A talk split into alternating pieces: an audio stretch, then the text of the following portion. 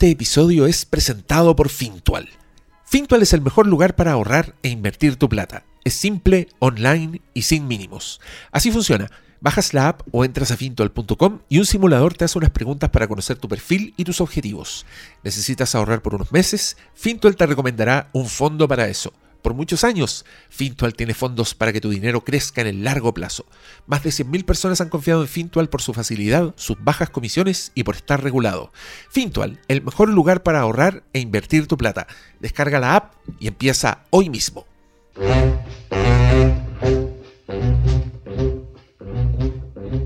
Bienvenidos sean a este caótico y espontáneo capítulo del Flimcast. Me acompaña Cristian Briones, ¿cómo estás tú? Muy bien. Feliz de no tener pauta. Estamos, estamos sin pauta. Hace rato que estamos sin Ah, sí, pauta. sí. No, yo, yo diría que hemos estado súper organizados en el último tiempo. Como que la idea de, de esto es porque no nos pudimos decidir por hablar de dinero. Sí, porque esta, esta semana ahí estamos, estamos desordenados. Sí. Y, yo- y yo estoy atrasado porque estuve, estuve un poco fuera de circulación. Estuve enfermo también, todavía hay vestigios de, de esa enfermedad en mi voz. Pido disculpas. Pero no vi Elvis, que quiero puro verla. También. No vi Crímenes del Futuro, que quiero puro verla también. Que creo que la estrenan en, en la plataforma. En el equivalente pero- de ISAT del streaming. El ISAT del streaming, que es Movie. Movie. ¿Tiene porno? Porque si no. ISAT no tenía. Quiero, quiero ser- tenía clásicos del cine calentito, pero, pero no. Pero Sí, no exagerado. era no eran las noches de cinema. Yo, yo me, pre- yo me pre- yo me pregunto, después, después de la una de la mañana, ¿se ve una wea mal sintonizada así? Ah, y de sí, repente sí, se no. adivina una teta. Si no, no, si no, no vale. si no, no es el SAT del streaming. Eso quiero decir yo. Apruebo. y por supuesto que de, de vez en cuando tendrá sus jornadas de boxeo, me imagino. Claro, ISAT también No, tenía no, una. si no, Star- Space. Ah, el Space. No, pero Space. también tenía. ISAT también tenía. No, güey. no, ISAT lo que, lo que más tenía cuando Space daba boxeo, ISAT tenía estos como ciclos de cine argentino. Ay, Sí, como Yo, yo recuerdo los cortos ISAT que, que es terrible porque muchas cosas que uno vio ahí no las viste nunca, nunca más más. en tu vida y no sabías ni qué es lo que Oh, era. nunca no, más, sí. era terrible. Oye, me, me desbloquearon un recuerdo, ¿les puedo contar Ya, algo? adelante. Ya, es que yo. Si tiene que ver tenía- con mal sintonizada, No, quizás yo, no. yo- yo una vez hice un, un taller de guion y conocí a un amigo, el José. José, te mando saludos. No escuchas nada de lo que yo hago porque no te importo en este momento de nuestras vidas. Pero en ese momento fuimos amigos y, y me pidió que yo actuara en uno de sus cortometrajes. Ya. Y, y- y era un papel bastante importante. Me gusta no, mira, dónde no va era, esto, me gusta no dónde era- no era un papel así, eh, ¿cómo decirlo? Que ya dije que era importante, pero mira, no era importante para la historia, así no era importante para el, para el corto en general, pero sí era importante en el sentido de que era un personaje que estaba en escenas importantes, que interactuaba con la protagonista en una escena y, y- y que tenía como... Igual tenía que actuar porque era un paciente de un psiquiátrico. ¿Cachai? Ya. Entonces para mí era un desafío, estaba asustado. Y fue un corto que se hizo en cine. Entonces tenía, y muy pobre, muy, era un corto sin recursos hecho en cine. Entonces to- todas las tomas valían demasiado, no la podíais cagar. Y yo estaba en una escena que era un plano largo. Era como un plano, era como, mira, mi escena era como That 70 Show, cuando están volados y la cámara así gira para un lado, para otro, y alguien habla, y la cámara se devuelve al otro que habló primero, ¿cachai? Ya, yo estaba en un plano así. Que no, no me podía equivocar y le tocaba a la protagonista, le tocaba a otro actor. Y de repente volvían a mí, yo tenía que decir mi weá. Y después volvían al otro. Entonces eran momentos de mucha tensión. Y la protagonista del corto, a mí me odiaba el personaje. Me tenía mala porque yo era pesado con ella. Y durante esa escena, ella no dejó de mirarme feo. Era muy buena actriz. y yo estaba muy, muy tenso. Pero bueno, la cosa es que lo logré. No arruiné ninguna, ninguna Muy toma. bien.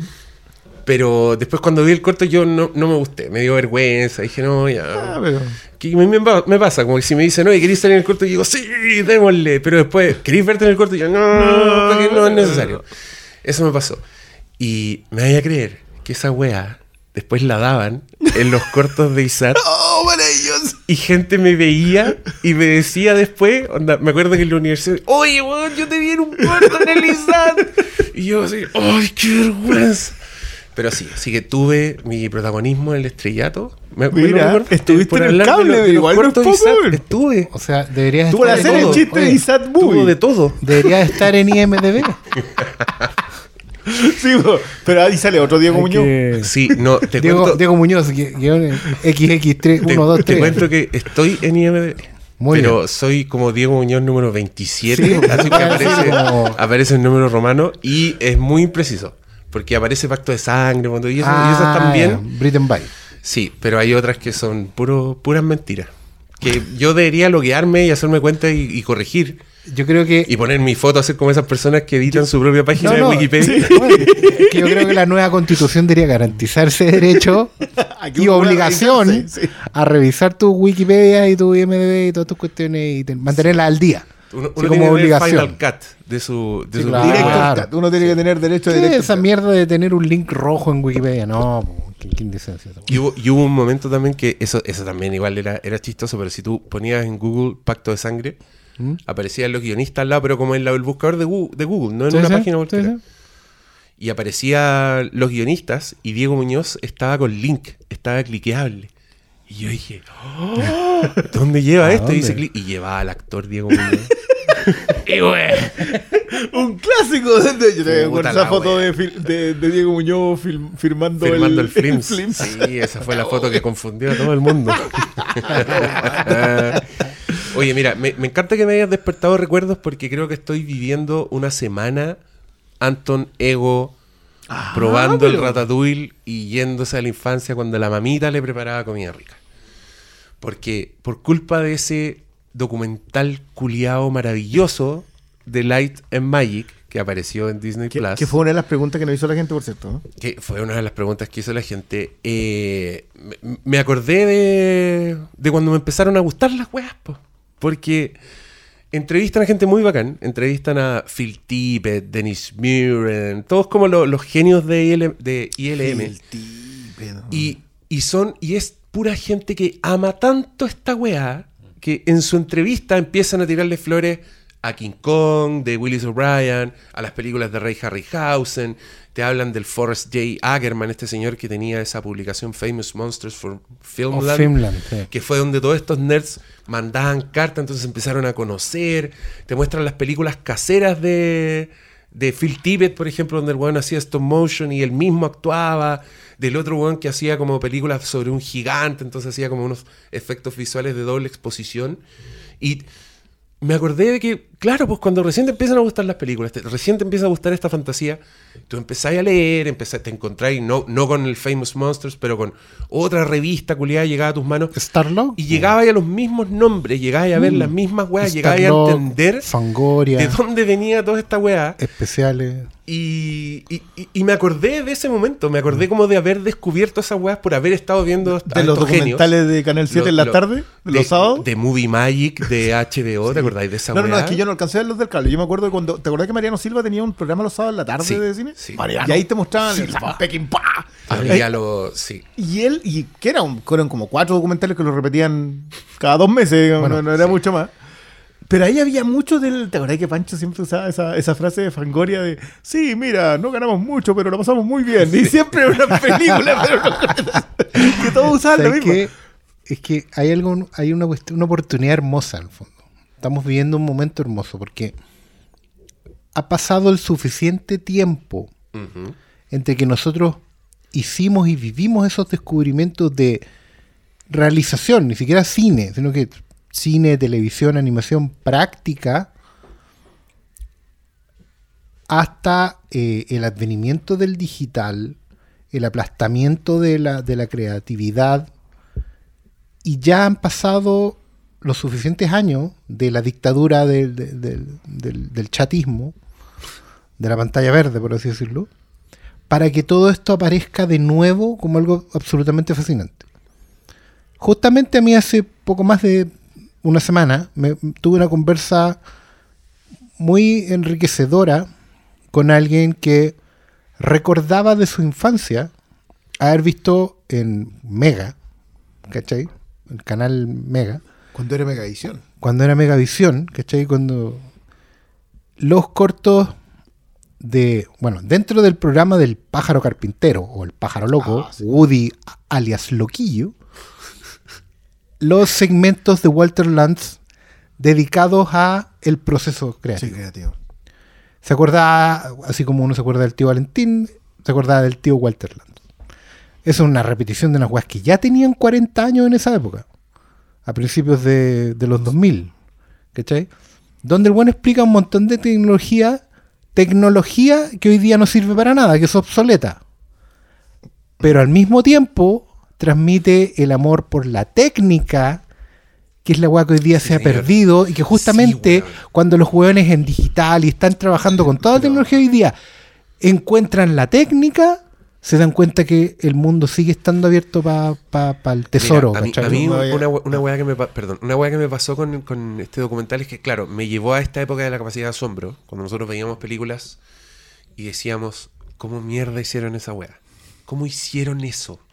Que, para mí era fascinante y era y siempre lo buscaba en estos documentales, me mamaba todos estos making of de gente diciendo, sí, esta película es muy entretenida. tratando de agarrar así algún momento donde detrás de cámara donde se viera los buenos armando alguna weá, haciendo algún mono.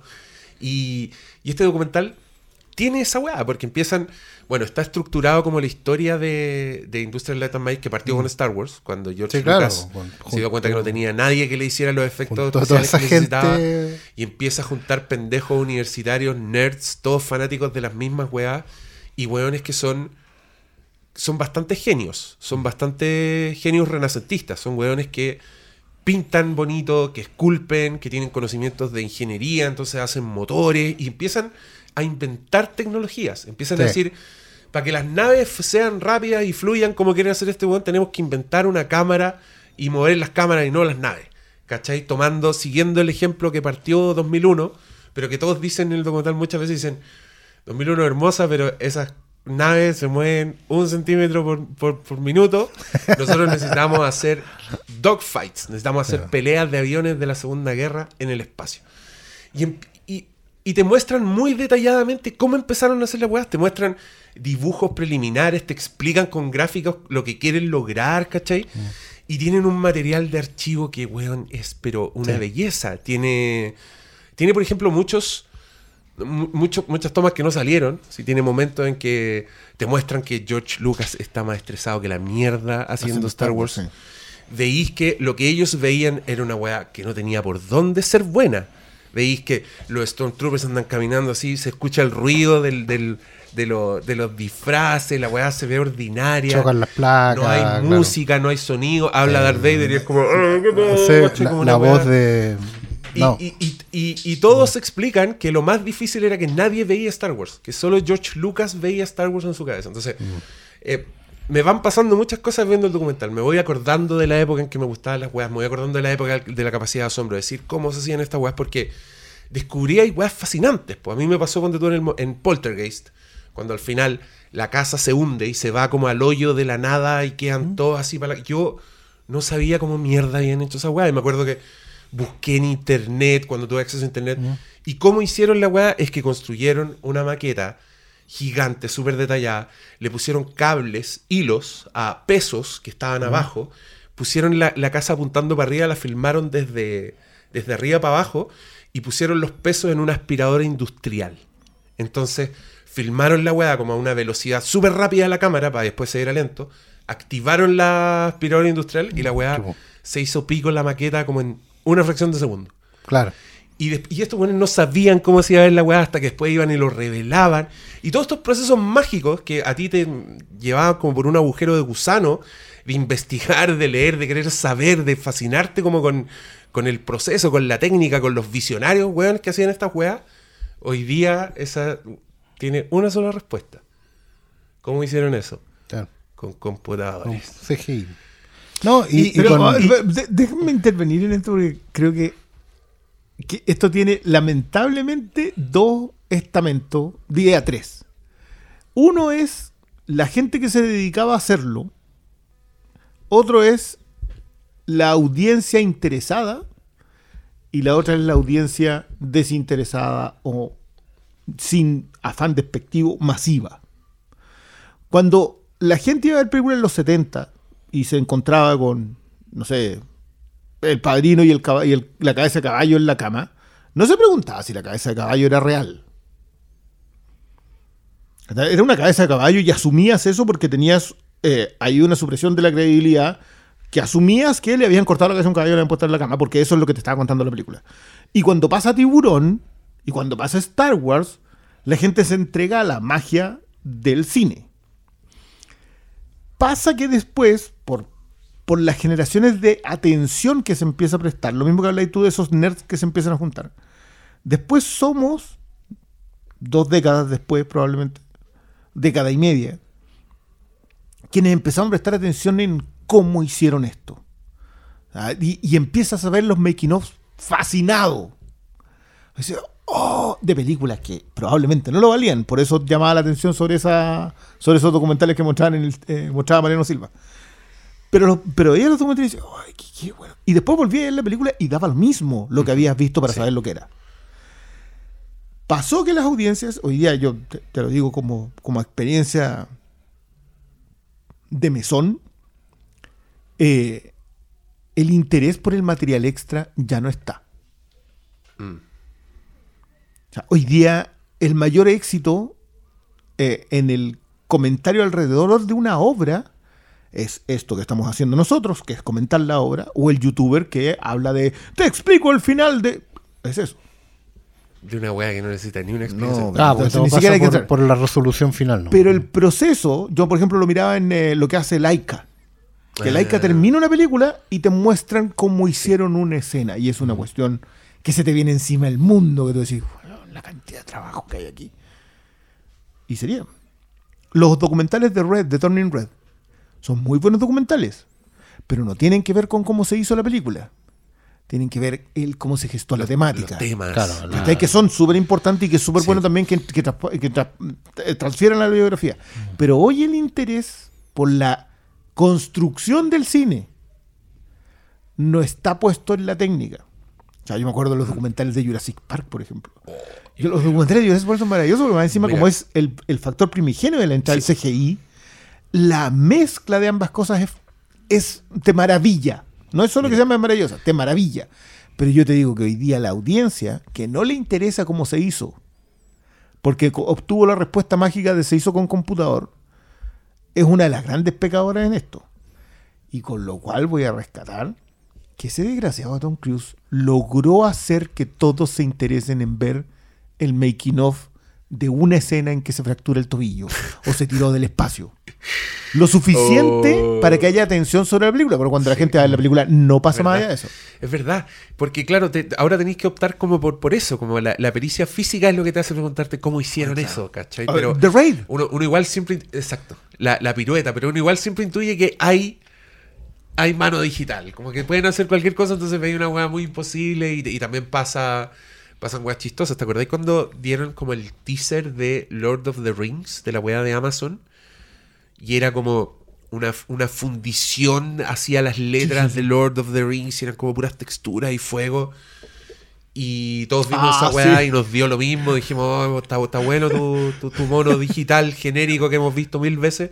Y por eso tú que era de verdad la weá, lo habían hecho verdad. Y tuvieron que filtrar Y las el- imágenes. de- Y el, y- el GIF del making of era mucho más fascinante que la weá que habían hecho. Ya.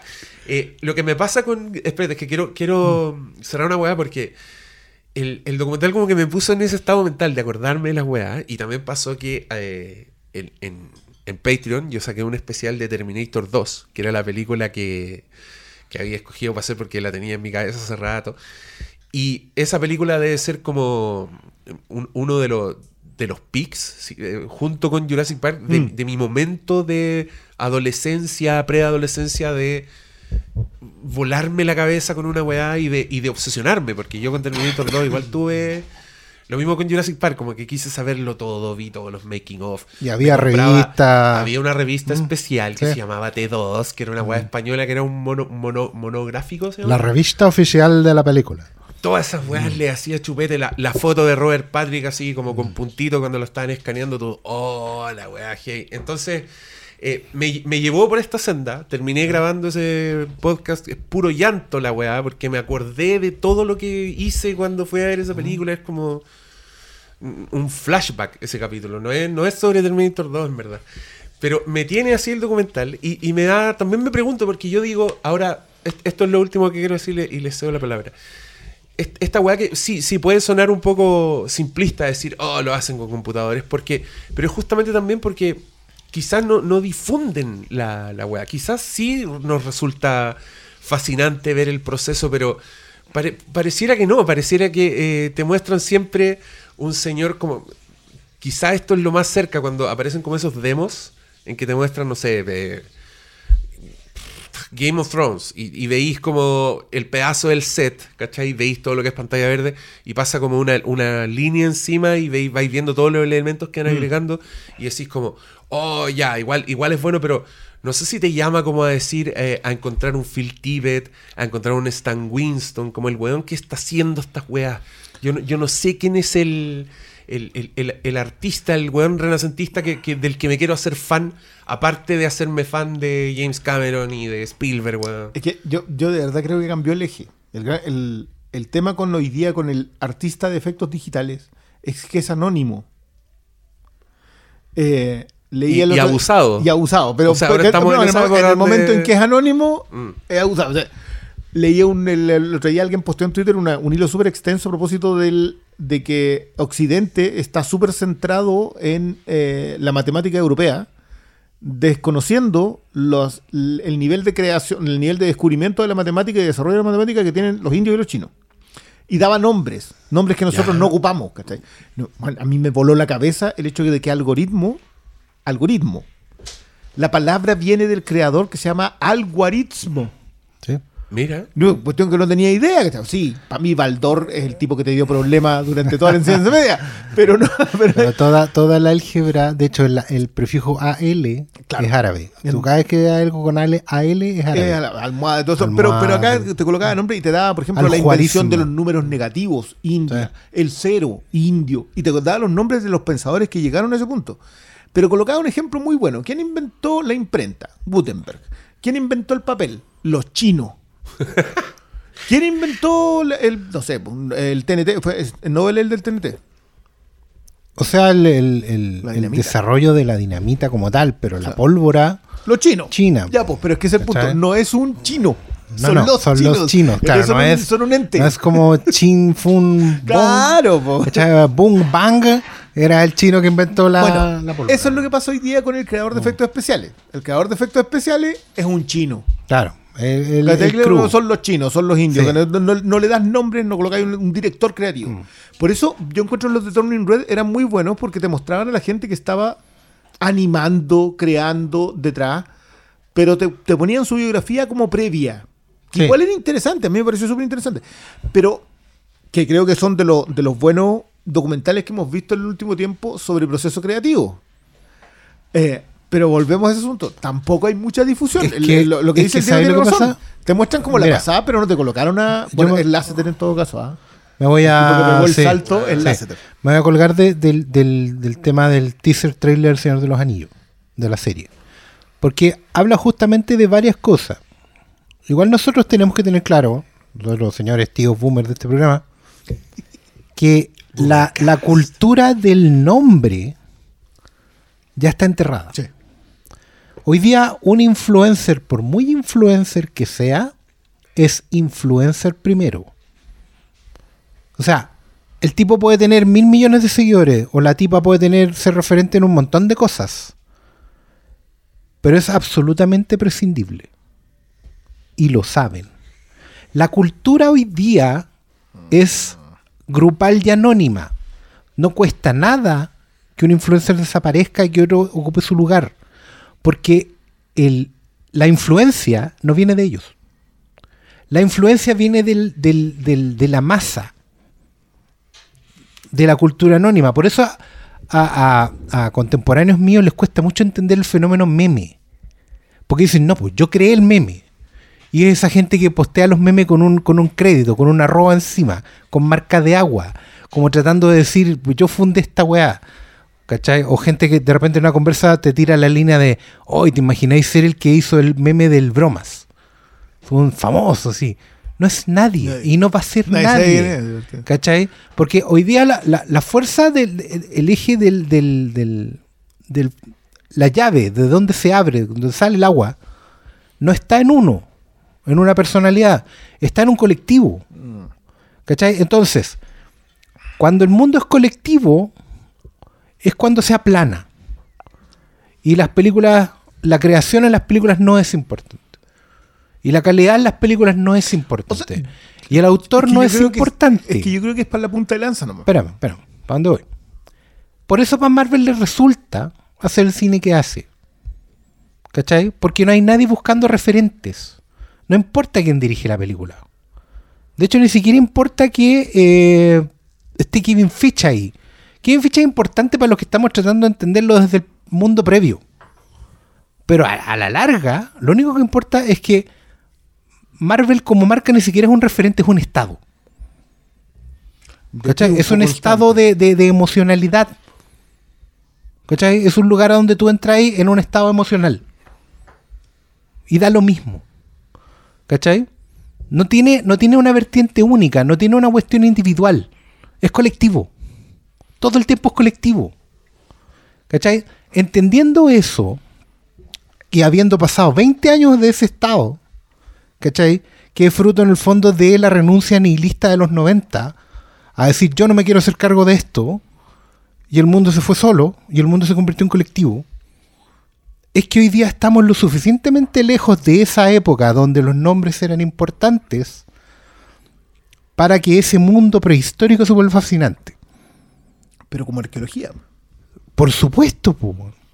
y esa es la oportunidad. Porque no es rescate. Yo- yo- No, no, no, creo- es arqueológico. ese es arqueológico. Es esto es lo mismo que cuando en la máquina del tiempo eh, el personaje Rod Taylor en la película, porque el referente más cercano que hay, no lo voy a mandar a leer el libro.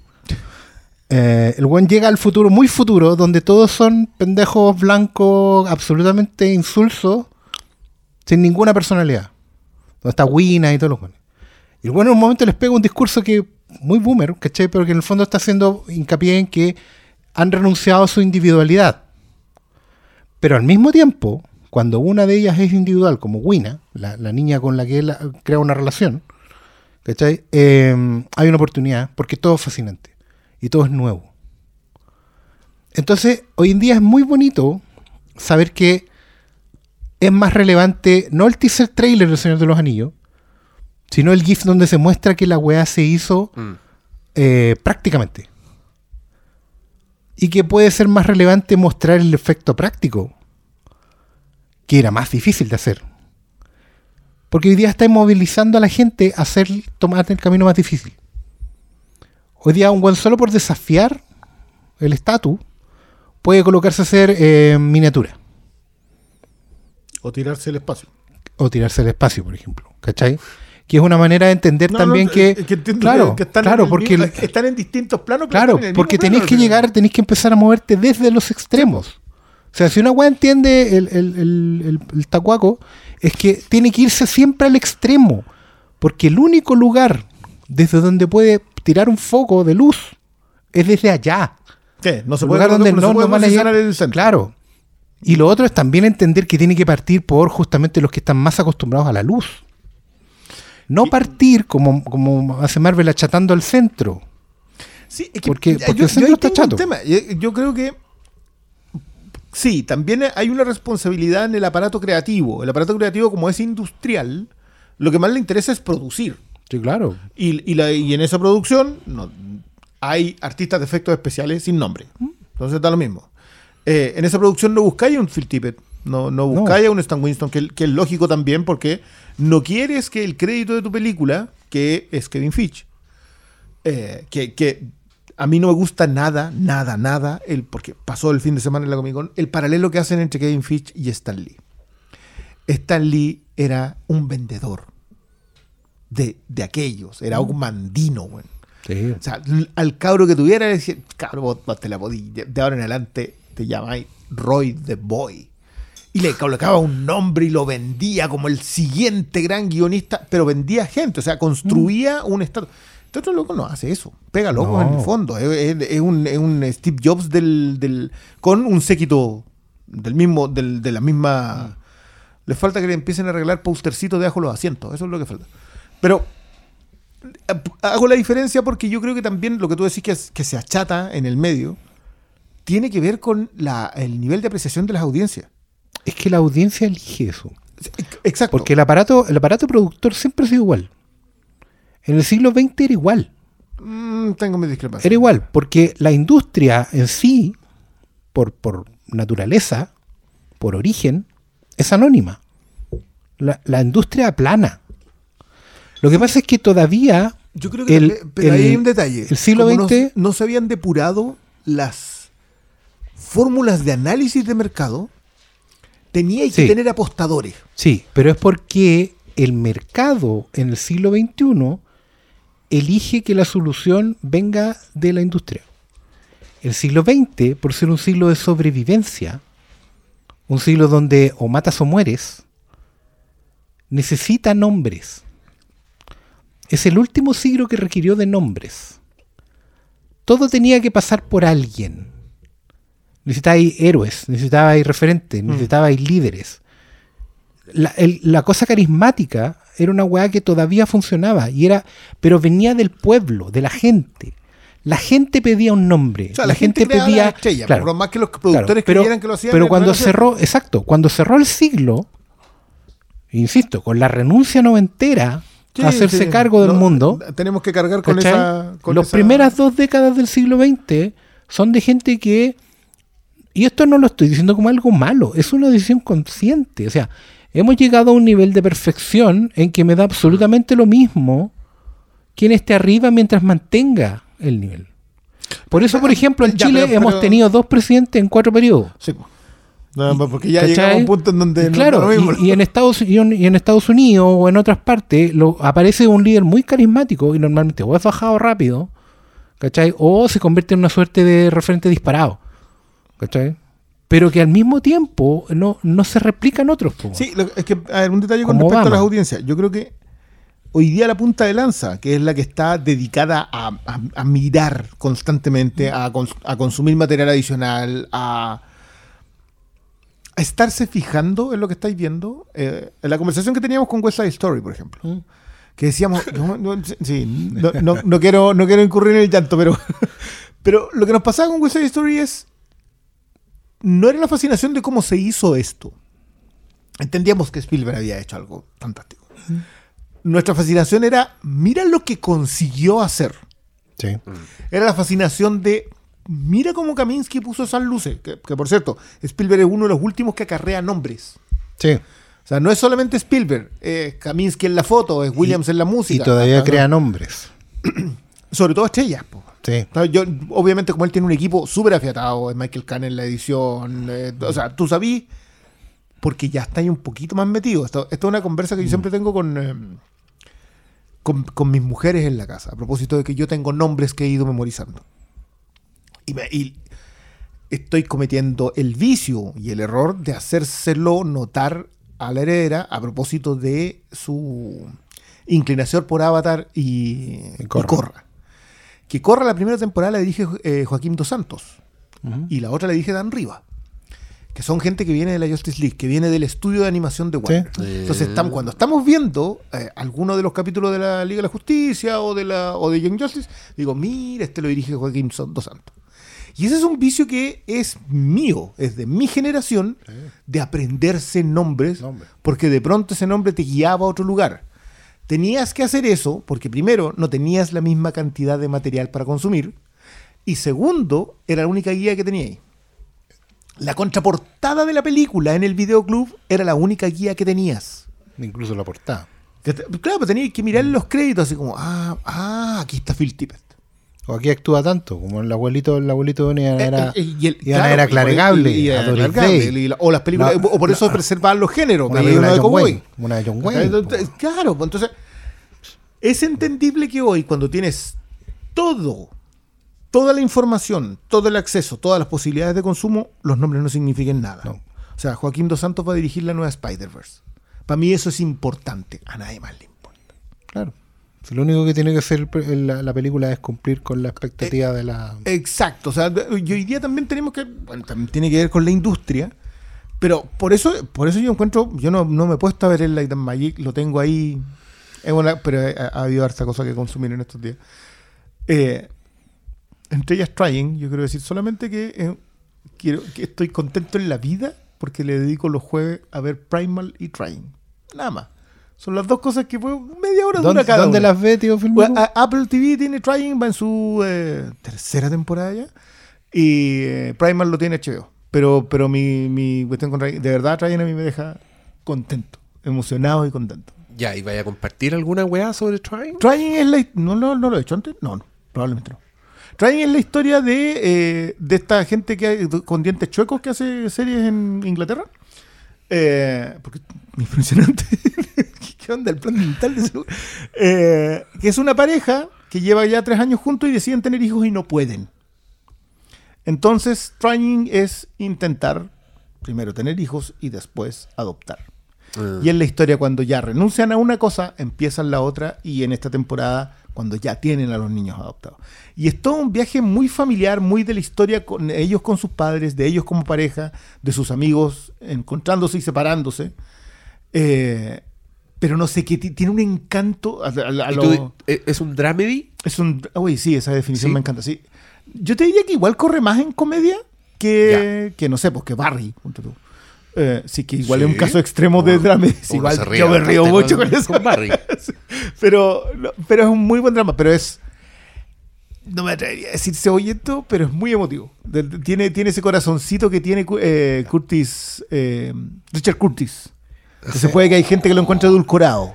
Alta, al- alto piropo igual. Para nosotros, güey. acuérdate que hay gente que hasta el Ya, pero, de hoy pero- le menciona Yesterday y cer- dice, cerca de Ted Lasso, entonces, ¿no? cerca de Ted Lasso, muy cerca de Ted Lasso. Ya. Eh, Se dicho ve. eso, vol- vol- volviendo a eso, Se ve. por, por, eh, tengo Light and Magic ahí porque me pasa a mí que yo siento que cualquier cosa que relates de esa década en específico, cuando el cine cambió tanto, o sea, en la, el nacimiento y muerte del nuevo Hollywood es entre el 68 y el 75, más o menos, o sea, duró como 7 años ese movimiento. Eh, llegan los cinéfilos, eh, pasamos de Irving Allen a George Lucas, eh, pasa El Padrino, El Exorcista, o sea, lo- tú, los 70 son fascinantes. Y yo defiendo más el documental por muy eh, indulgente que sea con las obras a las series de ficción que son indulgentes con las obras. Uh, ese palo. Que hasta- yo, yo creo- sí, todos saben más o menos dónde va ese palo, pero Ese palo me huele a Little Italy. Pero me gusta poder ver el proceso, más allá de la ficcionalización, que yo, con la cual tengo problema, pero me- a mí me gusta en el documental poder ver, hay gente diciendo, diciéndote, sabes que esto en realidad nosotros no lo vimos. Que, que yo me acordé Sí. mucho de lo que, a propósito de esa frase, lo que decía Tom Hardy cuando le pedía disculpas a George Miller en Cannes. Sí, po. Que es maravilloso eso siempre lo Es que- loco, y, que, verdad, no ¿sabéis pensé. qué? A mí me gusta esa weá porque creo que son, son conceptos bien inabarcables, ¿cachai? O sea, cuando tú ya viste Mad Max Fury Road, te cuesta, a mí me cuesta imaginarme un mundo en que están haciendo Mad, Mad Max Fury Road, pero no entienden que están haciendo Mad Max Fury Road, ¿me cachai? Ah, Como Ah, pues ya, puede el- ser un tema el- cultural. El. Tom Hardy estaba amarrado en ese auto todo el puto día en el desierto con weas explotándose alrededor. Y el weón no cachó que eso es. iba a terminar en pantalla como terminó en pantalla, ¿cachai? Es tanta la distancia, hay tanto cine, hay tanto proceso, que pasan esas weas. Sí, po. O sea, el Hardy puede estar amarrado todo el día en el desierto con explosiones a su alrededor, con weones pelados, con auto, con fuego, toda la wea, y el weón no sabe qué weas están haciendo y se empieza a enojar. Y George Miller, ¿hasta cuándo me tenía acá? Y el otro weón calmado. Y, y no entiende, no entiende, y se enoja con el weón. Tienen, tienen encontrones, No, sí, y cuando él ve la película, El, le el- pide el disculpas. libro es bien, Mira, es bien yo- transparente con eso. Eso creo que es otro. Perdón que no suelte el. el, el Light and Magic, porque creo que es sublime. Creo que es. Creo que es increíble. Yo no sé si hay premios específicos para documentales, pero es demasiado exhaustivo de una. Tiene, ponte tú, esfuerzos que yo lo agradezco, porque, por ejemplo, cuando, cuando quieren explicar el motion control, lo que, lo que hace esa cámara y, y a qué se refieren cuando movemos la cámara y no las naves, hacen un, una animación, un diagrama que es clarísimo, que es animado y que te explican la wea. Y cuando hablan de las pinturas mate, hacen lo mismo. te ponen un gráfico donde te explican que en verdad es un vidrio, que hay un sector de la cámara que lo toma, y te muestran la escena de Obi-Wan Kenobi sin la pintura mate. Y el weón está en un galpón, haciendo como que está en peligro, pero en verdad tú veis la weá y se ve ordinarísimo, no tiene ni un puto sentido. Y yo me imagino gente trabajando ahí, con un pendejo cuico de San Francisco, que le está diciendo, no, si esta weá va a quedar increíble, todo chato porque el weón está estresadísimo. Y te muestran weas como, por ejemplo, el weón dice, después que están preparando una toma, se nota que el weón está así. Luego dice, acción, parte Tripio caminando, parte Arturito atrás, Arturito se saca la chucha, se desarma entero en el suelo. Y George Lucas se agarra la cabeza y tienen que partir de nuevo. ¿Cachai? Y al mismo tiempo los buenos de ILM están... No hemos gastado la mitad del presupuesto de efectos especiales y no tenemos ni una No, toma. Pero es porque los buenos están construyendo todo. Ah. ¿cachai? Todavía no lo están poniendo Claro. en práctica. Y, y te va mostrando eso, entonces tenéis como todos los niveles de placer de la weá. Uno, el técnico. Si te te gusta la weá técnica, esta película te va a explicar todo, cómo hicieron todas las weas, cómo funcionan las maquetas, cómo se filman, toda esa weá está claro. Si te gusta Star Wars, es un making of bien, bien definitivo, que, que- que te ilustra este proceso. Ahora tú entiendes por qué nadie veía Star Wars salvo George Lucas. Si, si querías hacer la gran Antonego y ver a los señores huevos, o sea, para mí ver a Spielberg, como está ahora, hablando de cómo fue el primer screening que le mostró George Lucas de Star Wars cuando el weón así se quería pegar un tiro. Y el weón te dice lo que él vio, ¿cachai? Entonces tú estás ahí ya, por ese lado también está increíble la wea. Y, y- el lado que a mí me tiene bien, bien, bien complicado es el lado que me tiene absolutamente boomer y old man yells at cloud. Porque no.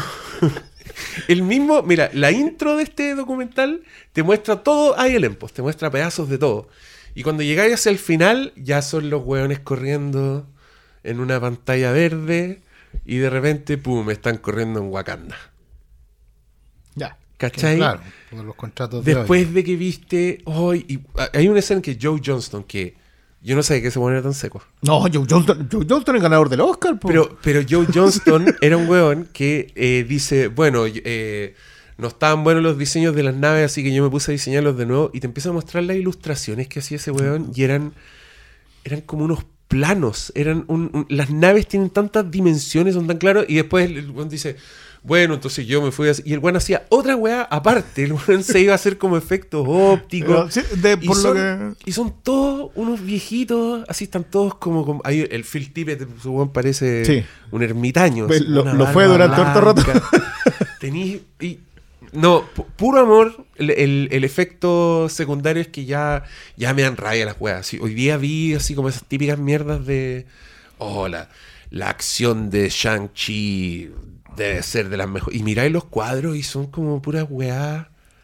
Pero, es que- pero bueno, yo igual creo que la acción de Shang-Chi era re buena, pero es por lo que hablábamos a propósito del director de segunda unidad, que Pero- en paz descanse, pero. No, no me estás entendiendo. Como que están celebrando el. el- Ah, no, no, no, no, no, Lo, no, lo- es que lo- no, sí. lo top notch de la wea y tú mirás y como todo es genérico, ver, todo esto, igual. esto nosotros lo hablamos a propósito, no sé si lo conversamos acá mientras la veíamos o si grabamos después, eh, a, a propósito de La Noche Viene por Nosotros, que era de Raid con machete.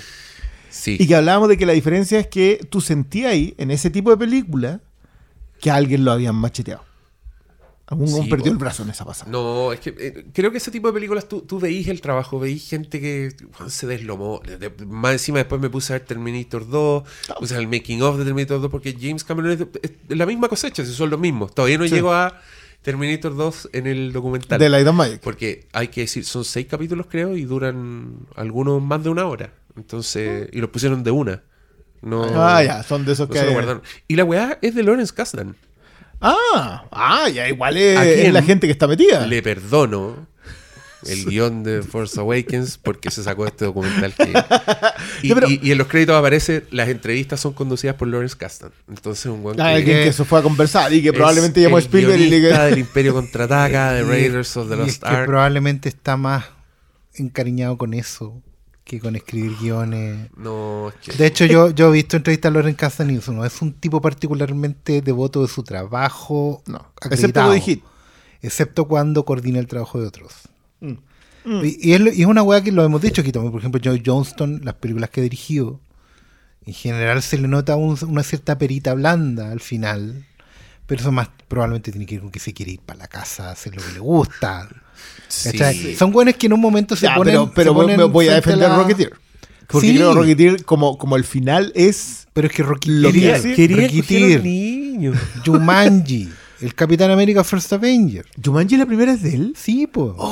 Entonces, Joe Johnson es un weón que termina dando el paso adelante. Dice, esta weá, yo sé que ninguno de ustedes quiere dirigirla porque son los cobardes de mierda, pero no importa, yo estoy lo suficientemente blindado en la otra weá para hacerlo. Sí, yo, yo igual un detalle a propósito de lo que de lo que pasó con la con la visión de la obra. Porque por mucho que hoy día el ninguneo de la produ- del productor, por, por digamos, porque el productor está súper cooptado por el traje, que, que es distinto. O sea, el, el- el ejecutivo, no necesariamente el ejecutivo que le responde al, al- al comité, a los que se sientan en la mesa del directorio, no es exactamente un productor. El productor es un tipo que hace una pega igual bien, bien visionaria. En el, en el sentido real de la palabra visionario. O sea, es, alguien que tiene que mirar y decir, este me va a entregar algo bueno. Es lo que normalmente le atribuimos al director. Es que, claro, pero que, pero que el director lo tiene en su cabeza. El productor tiene que ser capaz de decir esto que este está haciendo y que va a sacar de su cabeza eventualmente y colocarlo en pantalla es bueno y tengo que pasarle las lucas para hacer esto o entender Cortarle "Juan, la- te vaya a ir por las ramas y esto no va a resultar. Yo siempre recomiendo mucho el Factor Hamster y otros cuentos de 12 monos, el documental que viene en, el- en, en- en todas las ediciones en formato físico del- de 12 monos, justamente porque el trabajo del productor ahí fue, amigo, pare. Sí. Y en algún momento incluso sugerirles ahí que esta escena es extraordinaria, pero podríais hacer esto. E insistirle hasta, hasta ya sabéis que hay 200 mil dólares más, pero esta escena se tiene que hacer así. Y, y yo me acuerdo de Phil Feldman, y obviamente en estos días que a mí me gusta mucho que se esté hablando de... de ah, Towson, eh, no es Towson. De la leyenda, ¿cómo se llama? El productor de Chinatown. El, el, No es Robert Townsend, no, Robert. Townsend. No, el- el escritor. Evans. Evans, lo de Robert Evans. Eh, Robert Evans fue ese, en los 70 fue la, la clase de tipo específico, pero claro, era el director del estudio. Después se mete a productor justamente porque dice: eh, esto hay que poder organizarlo desde adentro. Phil Feldman para atrás, eh, lo que hacía Samuel Goldwyn, aparte de dirigir, y empezáis a revisar, los grandes productores tenían la visión. Hoy día, ¿qué es lo que son los productores para la, para la audiencia? Son el que impide que su artista favorito concrete su obra. No son el que lo hace posible, son el que lo impide. Porque lo relacionan demasiado con el traje. La gente se sabe los nombres de los directores ejecutivos de los estudios hoy. Saben, cuando los odian. digamos. Pero saben quién es Permuter, saben quién es mm, Iyer, saben quién es Hamada, saben quién es Emmerich. Ya, pero ahí ¿Quién es estáis hablando gente? como de un, de un army de, Exacto. De hinchapelota. Exacto.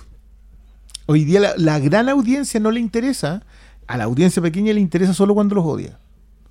Entonces, en la artesanía, que es algo que, es lo que tú destacáis de Light and Magic, que es lo que a mí también me pasa con, con el, en el caso, a mí en el caso de Mad Max me pasaba con, el, con la corrección de color. Cuando te mostraban cómo se veía originalmente una escena y cómo se termina viendo después del trabajo de fotografía y yo así como, ya, esto está en la cabeza Sí, de alguien que lo está poniendo en pantalla. O sea, el- el- ese, ese proceso yo lo encuentro fascinante y entiendo perfectamente a Tom Hardy. Sí. Como- Completamente, o sea, eh, o tenéis la confianza absoluta en que el tipo que te colocó ahí va a conseguir otra cosa que tú no puedes ver hasta que te sientes en pantalla y tenéis que tenerlo así, pero a ciega, o no sabéis. Ahora, Claro. me imagino que también, mientras peor sean las condiciones, menos debe ser la facilidad para Eh, tenerle esa sí, confianza. sí, pero- pero- Evidentemente, y, y- y ahí a mí lo que me pasa también es que crece mucho mi respeto por, por esas personas. Bueno, yo George Lucas lo respeto. Siempre hablo de la injusticia que, que- que- que el mundo tuvo con, con George Lucas, pero después de ver esta weá, está peor. Estoy más Old Man Yells of Cloud. Me, me indigna aún más. yo- me da rabia. Ojalá todos vean esa weá y Re- se re- arrepientan. recuerda que yo soy de las personas que celebran mucho, más allá de que no pueda ser, no sea un fan de Star Wars de- del, del nacimiento de- del fandom de Star Wars.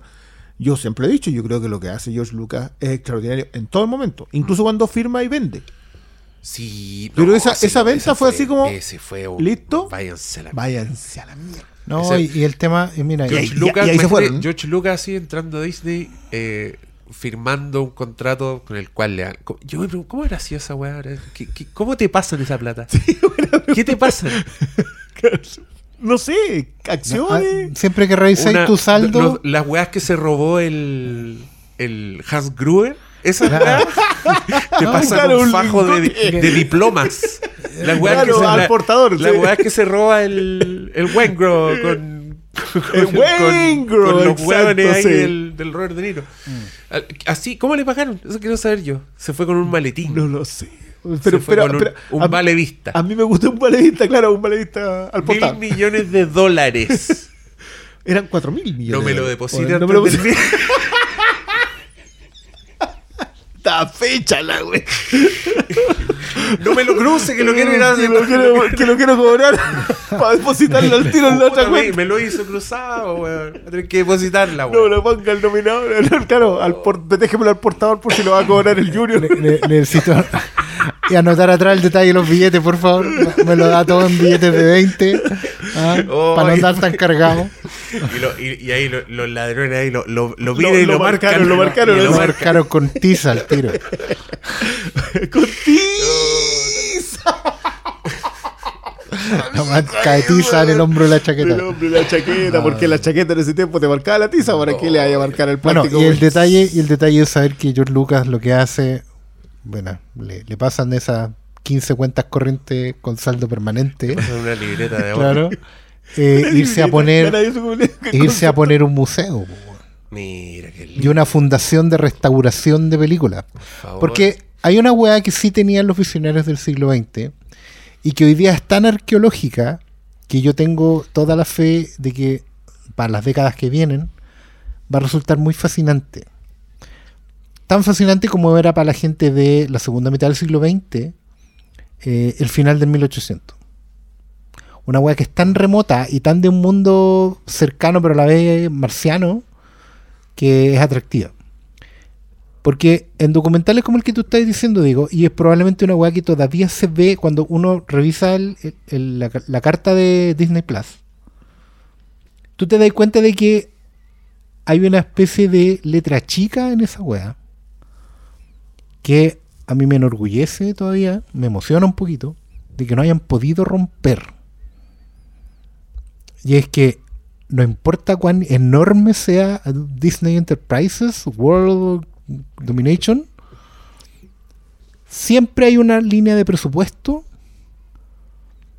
para eh, museo y restauración de procesos creativos. O sea, el viejo Walt, antes de Walter Lance, que fue una parte de la conversa que tuve hace una semana y tuve que explicar, el viejo Walt ya le explicaba a la gente que no existía, porque nadie estaba mirando esa juega, cómo habían hecho los efectos visuales de Pinocho. O, lo- o los dibujos de Blancanieves, cómo se crean los fondos. Claro. Y el buen explicaba cómo habían inventado, una weá que a esta persona con la que yo hablé le voló la cabeza, cómo habían inventado la cámara multiplano. Y el buen muestra una weá que es de 3 metros de altura, donde los ingenieros de Disney pusieron tres placas de vidrio en distintos niveles, donde tú podías hacer fondo, eh, plano medio y primer plano en tres- con tres tomas distintas. Y tú podías hacer en el fondo que el personaje camine en un fondo tridimensional. ¿Cachai? O, por ejemplo, como explicaban uno. Y ahí tú te das cuenta de que había weas que no habíais visto. Mm. Y es lo que está pasando cien- hoy día, 100 años después. Que weas que yo no me había visto hasta que veo cómo se hacen. Que es lo que pasa con el teaser trailer del Señor de los Anillos. Mm. Todos asumimos que lo más fácil es hacerlo en digital. Por ejemplo, cuando Pinocho, la animada, el buen camina debajo del agua, lo más lógico sería aplicarle un filtro hoy día. Un filtro de agua, ¿cierto? Que vi- viene por algoritmo seteado, clic, aplicar.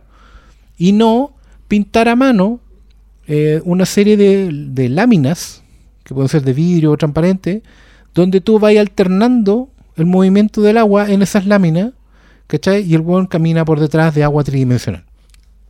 Se Entonces, los, se los pregunto, ¿ah? porque, porque igual que creo que es muy bueno en, eh, quizás ah, sea la mejor forma de aproximarse al debate. No era el siglo XX por ser un siglo de inventores. sea, porque hoy día te salen con que, oh, los grandes inventores.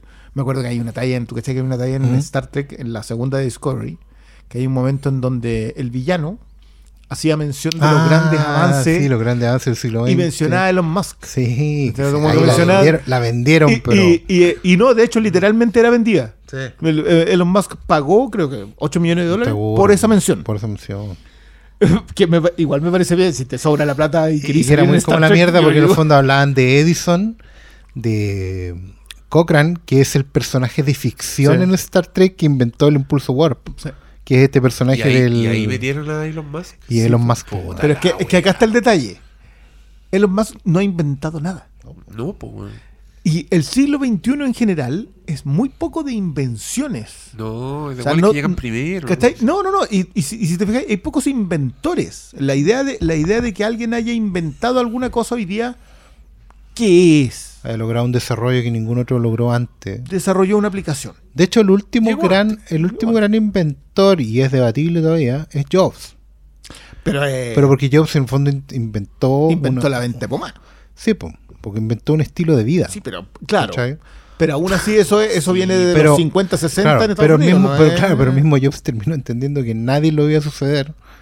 Y es muy raro, o no, en realidad muy, muy decidor de los tiempos que vivimos, en que una estructura absolutamente piramidal como la de Apple, con una con, que necesita de una cabeza visible, hoy día no la tenga.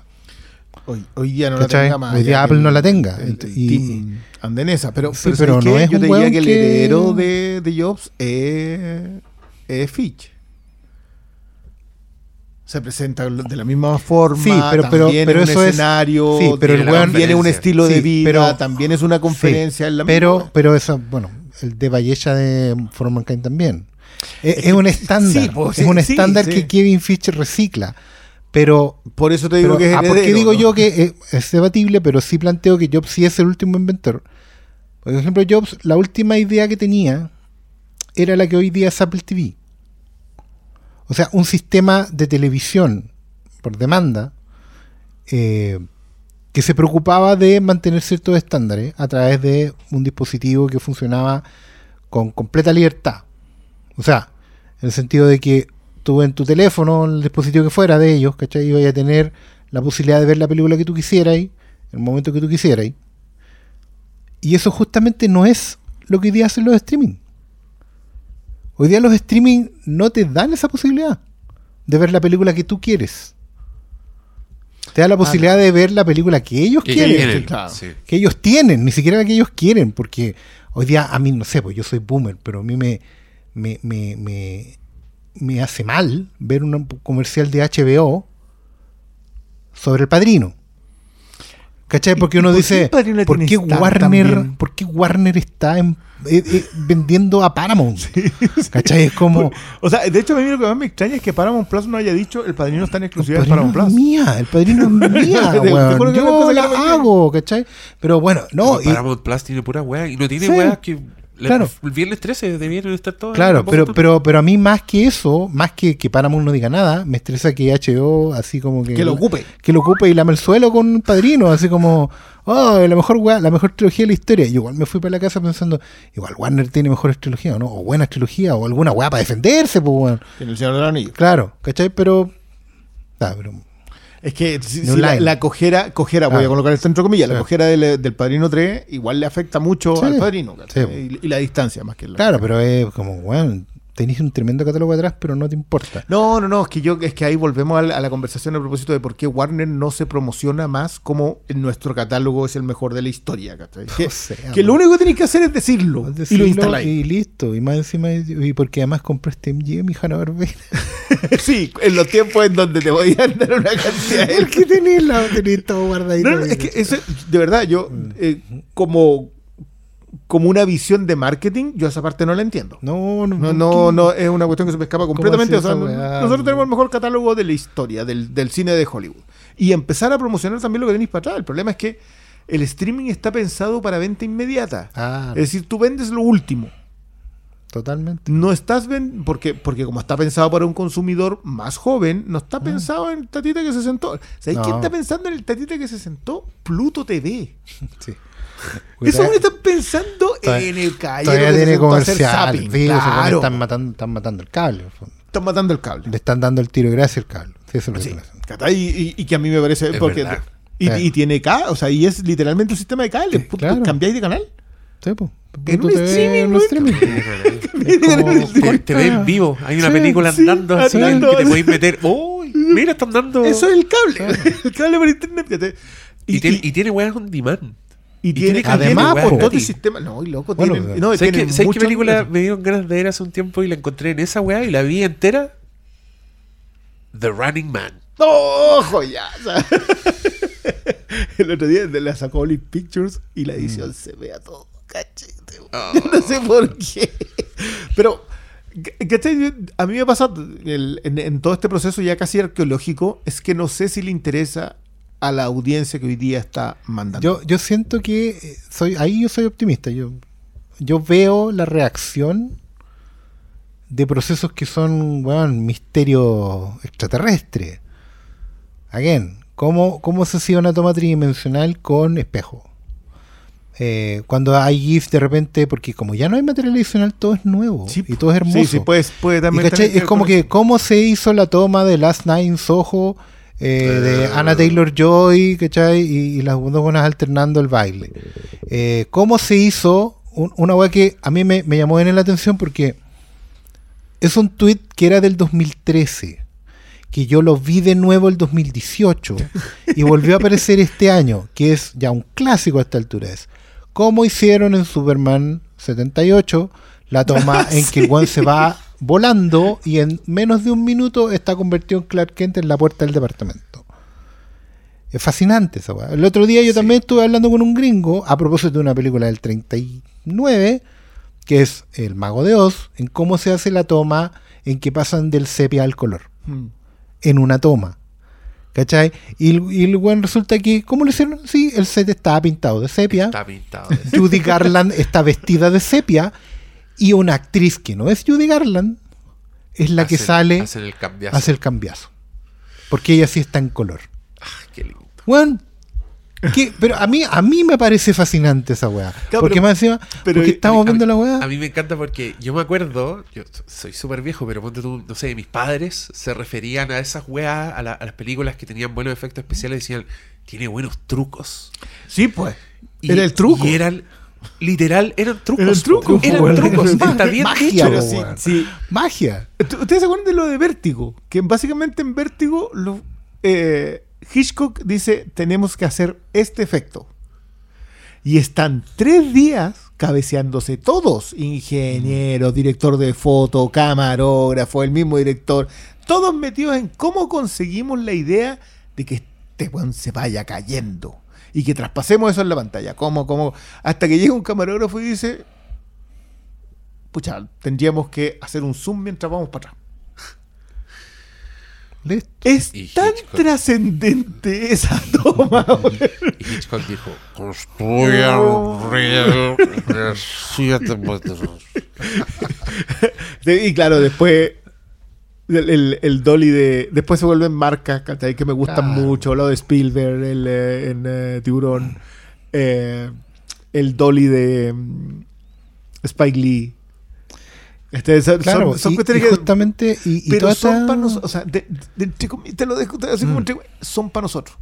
Sí, pero el quién lo hizo y cómo se hizo, pero el final, el efecto final de- de ver la cosa práctica, siento que es muy estimulante en un momento en que ya después de 20 años, todo se hace con filtro, todo se hace con algoritmo y todo se hace con el software.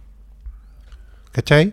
La misma gente que hoy en día ya está reclamando que tengo un mal jefe, que me explotan y la weá, en BF, en BFX, en efectos visuales, en general, en los proyectos.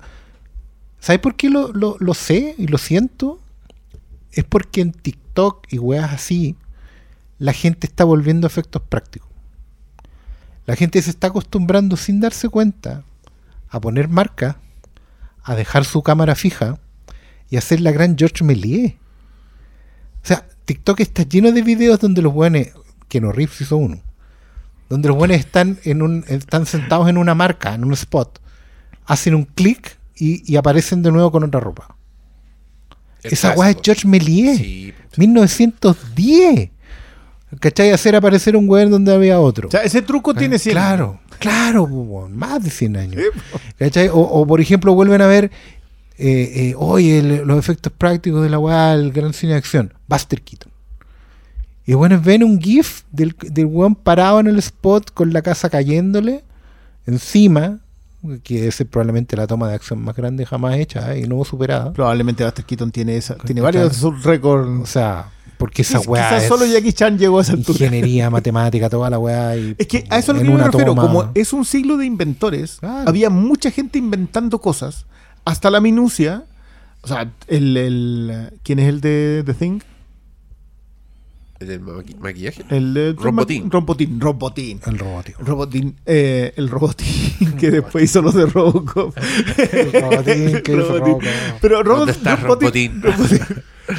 El- ese trabajo hoy, hoy día, claro, todos diríamos se haría con digital. Pero tú lo sientes más real y es a propósito de, de lo poco que envejecen las películas. En el Mm. caso de Robocop es una cuestión brutal. O sea, la secuencia de la derretida del doctor Romano, que tiene nombre, pero yo lo conozco como el doctor Romano. La secuencia de esa, de esa derretida es impresionante. Sí. Es impresionante lo bien que se sigue viendo. Los efectos especiales, los trucos, no envejecieron igual de mal que el efecto digital.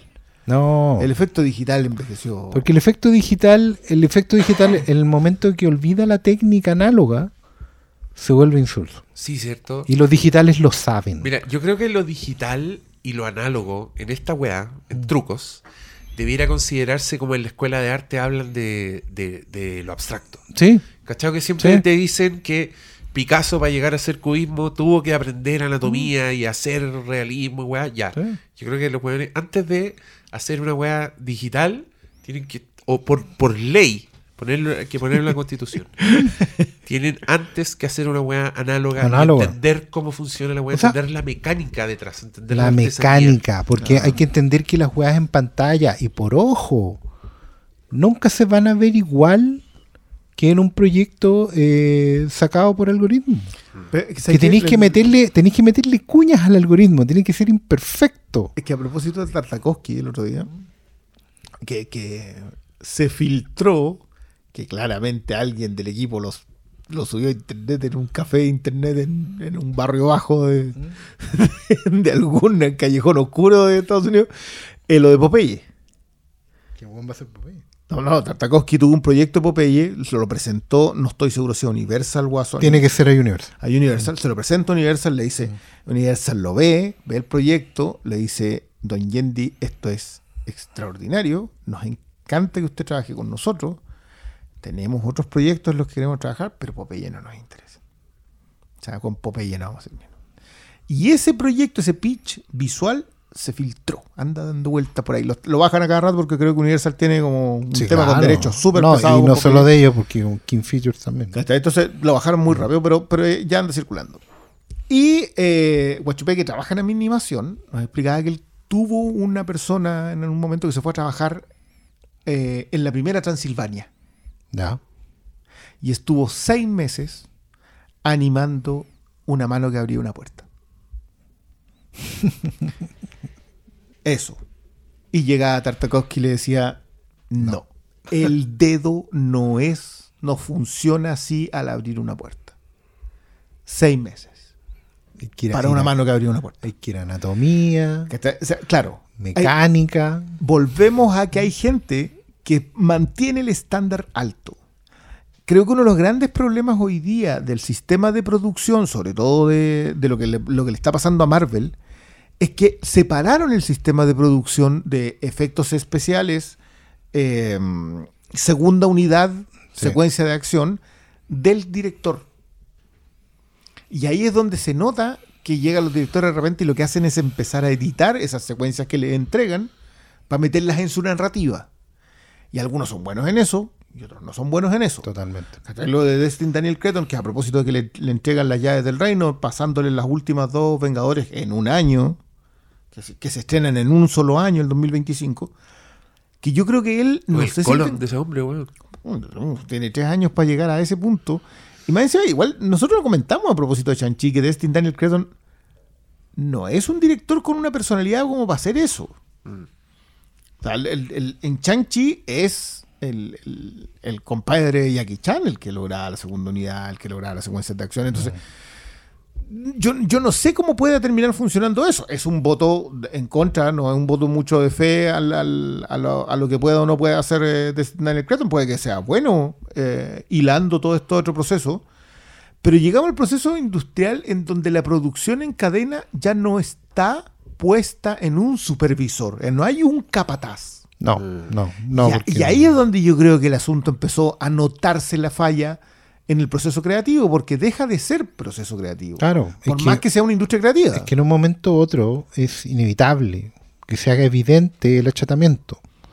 O sea, la misma gente que pidió el achatamiento, que es la misma gente que dejó todas las claves en Google, que le, entrega todo el sistema de, automatización de la información y control al celu, ¿cachai? Que renunció a tener cámaras para sacar fotos, por, tenerlo todo, que renunció al formato físico, por tener todo en un solo lugar, ¿cachai? Hoy en día empieza en un ciclo natural de la vida a extrañar la variable, la independencia, la irregularidad. Que es la razón por la cual probablemente Top Gun logró Claro. lo que logró este año. Exactamente, exactamente. O sea, eh, cuando, cuando dicen que Tom Cruise es la última estrella de cine, ¿cierto? Se está reconociendo un sistema que es arcaico, que no existe ya. Pero por lo mismo, es la rareza. que no existe es hace que años. ah, yo- a por eso, pues, estoy hablando que de 20 nos años atrás. 20 años, claro. 20 años atrás que no existe. Lo que pasa es que hoy día es tan evidente eh, el, el desentierro de la momia, ¿cachai? Que, no pone que claro, que no, que no se puede obviar. Pero eso también despierta la curiosidad en otros. Y la curiosidad de decir, bueno, esta gente antigua tiene estas cosas. ¿Cuáles son las nuestras? ¿Dónde van a estar nuestros, nuestras eh, irregularidades, nuestras variables? Pues es que me parece que yo, eh, eh, Dolby, la marca Dolby, a propósito de sus cines y de su sistema de sonido, tiene un podcast ex- extremo. esa- esa Conducido por Thomas Dolby. Más o menos. Está- está- estamos hablando de gente que ya Thomas está... Dolbinson. No, pero si Thomas Dolby existe. Sí, pues, Thomas Dolby. Y en los 80 grabó un hit. ¿Cómo se llama? Thomas Dolby era... ¿cómo El hit. Ahí la voy a buscar. Sí, Claro. sí, sí. Pero eh, en el podcast que ellos tienen, básicamente lo que hacen es invitar a la gente alrededor de lo que ellos muestran. O sea, no sé, pues para The Batman invitaron a Greg Toland y al editor de Batman y a um, Reeves a un panel que, era, que duraba dos horas. El podcast duraba dos horas. Solamente hablar de cómo habían hecho la foto de eh, secuencias claras. En el otro panel invitaban a Iaquino, al editor de la música, al editor de efectos de música y a Matt Reeves a hablar de todo el proceso que habían hecho.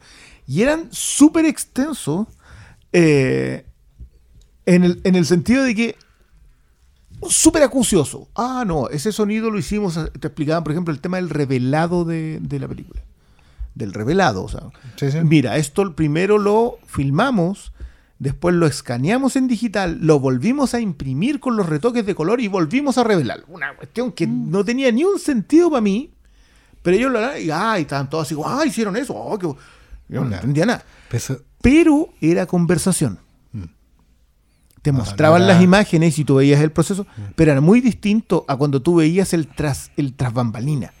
Ya, a mí, volviendo a lo que te, pasó con Light and Magic y lo que nos pasaba en, lo- en los tiempos del extrañado Mariano Silva, lo que veíamos ahí era el proceso de artesanía detrás. sí. Hoy día, como la industria es demasiado grande, tú tenés que ir a películas chicas para ver esto otro. Eh, el, ¿cachai que me, me fueron a devolver de Nordman? Me, fueron, me la fueron a cambiar. La Nordman en 4K, con Leslie estaba con todo. Me fueron a cambiar. Que obviamente pasó, para directo para la casa. Para la. Eh, porque el tipo dice, cometí el error de confiar en la crítica. Leí que, pucha, que tenía unas escenas de pelea extraordinaria que ahí así, que era una, una secuencia así que... que no se podía creer lo bien hecha que estaba. Y yo la vi no me pasó nada. Y dije, puta, es el plano secuencia del asalto al- a la aldea, po. Sí. No vio el plano secuencia. No, po, si no lo ven. Y muchas veces lo que pasa hoy en día es que no lo ven hasta que les muestras que cómo se hizo. Y eso, yo creo que ahí está la oportunidad. O sea, nadie ve el plano secuencia en Nordman. Nadie ve el plano secuencia en Tocho Fiddle, la entrada. Nadie ve Ah, nadie está viendo Tocho Fiddle, por supuesto. Pero nadie ve el plano ve, secuencia. Abre paréntesis, el plano de Acuérdate. cierre paréntesis, West Side Story. Claro, eso. West Side Story. Nadie lo ve hasta que muestras cómo se hace. Pero, pero no te pasa en West Side Story, ¿Cachai? no es solamente lo impresionante del plano secuencia, sino volvemos al, al- a lo que hablábamos del plano, del, del plano secuencia escondido de Spielberg, que es la edición en pantalla. Mm, sí. Eh, que, de hecho, yo estoy como, como que la pienso caleta en cómo diablos decimos eso para que la gente se ponga a fi- se empiece a fijar. No, tenemos que hacer un YouTube. No se puede- es inexplicable. No. Hay que hacer un Inexplicable. YouTube, sí. Pero esa edición en cámara, que es un recurso, que no es un recurso de Spielberg, es un recurso muy viejo. De cine bien clásico. de, Sí. de cine bien clásico, porque básicamente había que primero explotar las dotes teatrales de los actores, Sí, que podían mantenerte una toma de tres minutos, cinco minutos, y ocupar bien el rollo. Ocupar el rollo. Porque hacía ahí esa toma, la hacía ahí de nuevo, eh, no te quedaba igual, pero ya podías editar si es que necesitabas editar, o dejabas la toma to- tal cual como queda. Pero cuesta mucho hoy día verla en otra en otro cine. Increíblemente, es ahí donde se ve mucho en la tele. Sí, po. Que es donde, donde la- en la tele la gente ha vuelto a poner atención en detalle. Porque efectivamente hoy en día la, la- la narrativa se dio vuelta. Y hoy en día todos ven en la misma pantalla. Eso tenemos que tenerlo Sí. claro. La pantalla de cine hoy día es, duele decirlo, pero lo es, es secundaria. La pantalla primera hoy día es la tele de la casa. ¿Cachai? Pero hoy en día, por, por, la, por la propia renuncia del cine espectáculo a, a mantener eh, concentración, ¿cachai? Porque la audiencia no le pide concentración, le pide experiencia. La tele abrazó la concentración. La tele abrazó el detalle. ¿Cachai? La tele, la tele abrazó, o sea, Better Call Saul es hasta esta altura el mejor ejemplo de hasta un director de cine puede salir a decir esto es un gustito nomás, es una- un, un parar a comer, ¿cachai? Porque la weá es... Bueno, y ya lo habían visto en, en Breaking Bad, con el episodio de la mosca. O sea, en una película eso no tiene cabida, ¿cachai? No tiene cabida un La gran episodio... de Eric Kripke, claro. a propósito de hacer Y televisión. ahí po. está, ese, y esa es la gran pregunta, porque Eric Kripke, con esa declaración que sacó, que está citando Christian Brone, de que dijo que basta de toda esta gente que hace películas de 7 horas, de 10 horas, estamos haciendo tele. La tele es secuencial. La tele es seriada. Tú tienes que tener señor. tu propio arco narrativo, tus clímax, todas esas cosas están dentro del episodio. ¿Cachai? Y creo que eso mismo está haciendo que melodramas, por fin lo dije, melodramas estén revitalizando y agarrando un respeto no menor en este nuevo escenario televisivo. O sea, For All Mankind. Pero, pero melodramas que se salen de. Es que, es que For All Llegar- Mankind, llegar- Llegar- llegar- claro. For All Mankind finalmente, su, su gran esencia y el gran secreto que tiene el, el amigo eh, Don Roger. Roger. Claro, es que siempre, independiente del nave espacial, viaje en el tiempo, aucronía, distopía, es un melodrama. Es un melo- Sí, Es en un mi- en- melodrama. En, mi defensa. Siempre es un melodrama. En mi defensa es la Y eso de es- cómics de superhéroes. Porque Claro, les da que también. también. Pues no, es que la, Que la novela, historia- la no, novela gráfica, que el arco de la weá. no, bueno, esta weá siempre tiene que tener siempre una melodrama. ahora empiezo a leer una cosa como Nightwing. Yo, bueno, no había leído un cómic de C en 12 años. Ah, te, te- ah, te fuiste con Nazarelo en el nuevo 52. Más- sí, antes de eso, justo antes de eso. Y hoy día vuelvo y me encuentro con un señor que anda de traje, digamos, y máscara, pero que tiene un perrito. Tiene un perrito. Cojo. Perrito cojo. Listo, vendido. Vendido. Compré cinco números al tiro, me voy a comprar cinco más y de ahí no me salgo. Porque además, cuando, como tiene un perrito, lo viene a ver la expolola. Ya, listo. Mira. Yo me quedo No, por la es que esa- yo, yo siempre lo, lo he dicho a propósito de la. Y perdón, pero la Sí. idea. Y además de eso, lo viene a ver la expolola y tiene una hermana perdida que es al mismo tiempo la hija de su peor enemigo. su. Que la weá. Ya, listo. La- me falta la, la buena Estamos. falta Cristian Briones, ¿te, te puedo pedir una, una pausa? antes de- Pause, Ya, pause. Pero tienes en tu cabeza lo que vas a decir. Grábalo.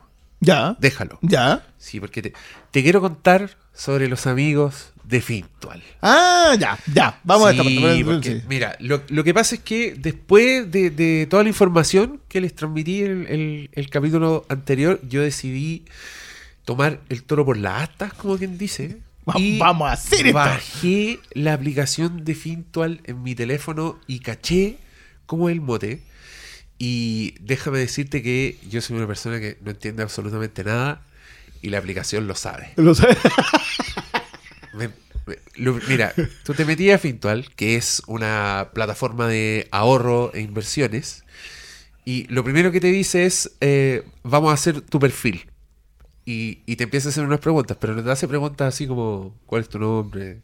¿Cuál es tu color favorito? No, te empieza a hacer preguntas que sirven para la agua. Te empieza a preguntar como, eh, ¿qué quieres hacer con esto? ¿Quieres ahorrar? ¿Quieres invertir? Eh, ¿cuánto, dispuesto, ¿Cuánto riesgo estás dispuesto a asumir? Que, So- somos pero- boomers, Pero que, que- te lo aterrizan. O sea, te Ya. dice, si inviertes 100 mil pesos, eh, puedes ganar 140 a riesgo de perder 50. No sé, te dije número al Ya, pedo porque ya, no me acuerdo. porque- porque- Pero yo leí y decía, esto no, esto no, esto sí, pup, y después pasaba otra pregunta. Y si en el caso de tú harías esto, ¿cachai? perdón, que dijiste, que, eso lo situación desca- hipotética. de- que lo descargaste. O sea, esto es básicamente si alguien Esto va en el es- metro puede ir sí, jugando lo con podía- este asunto. Lo podía hacer y es y es súper fácil y, y te acomoda un plan. De repente te ofrece y te dice ya. Te, te pregunta el objetivo, te pregunta ¿para qué querís tener este fondo? ¿Lo querís, querías ahorrar así para usar la plata en 30 años más? ¿O querías ahorrar para O quería ir al Fantastic Fest del próximo año. Exacto. Querí, querí, tenía una meta. Y, y, y- y me encanta.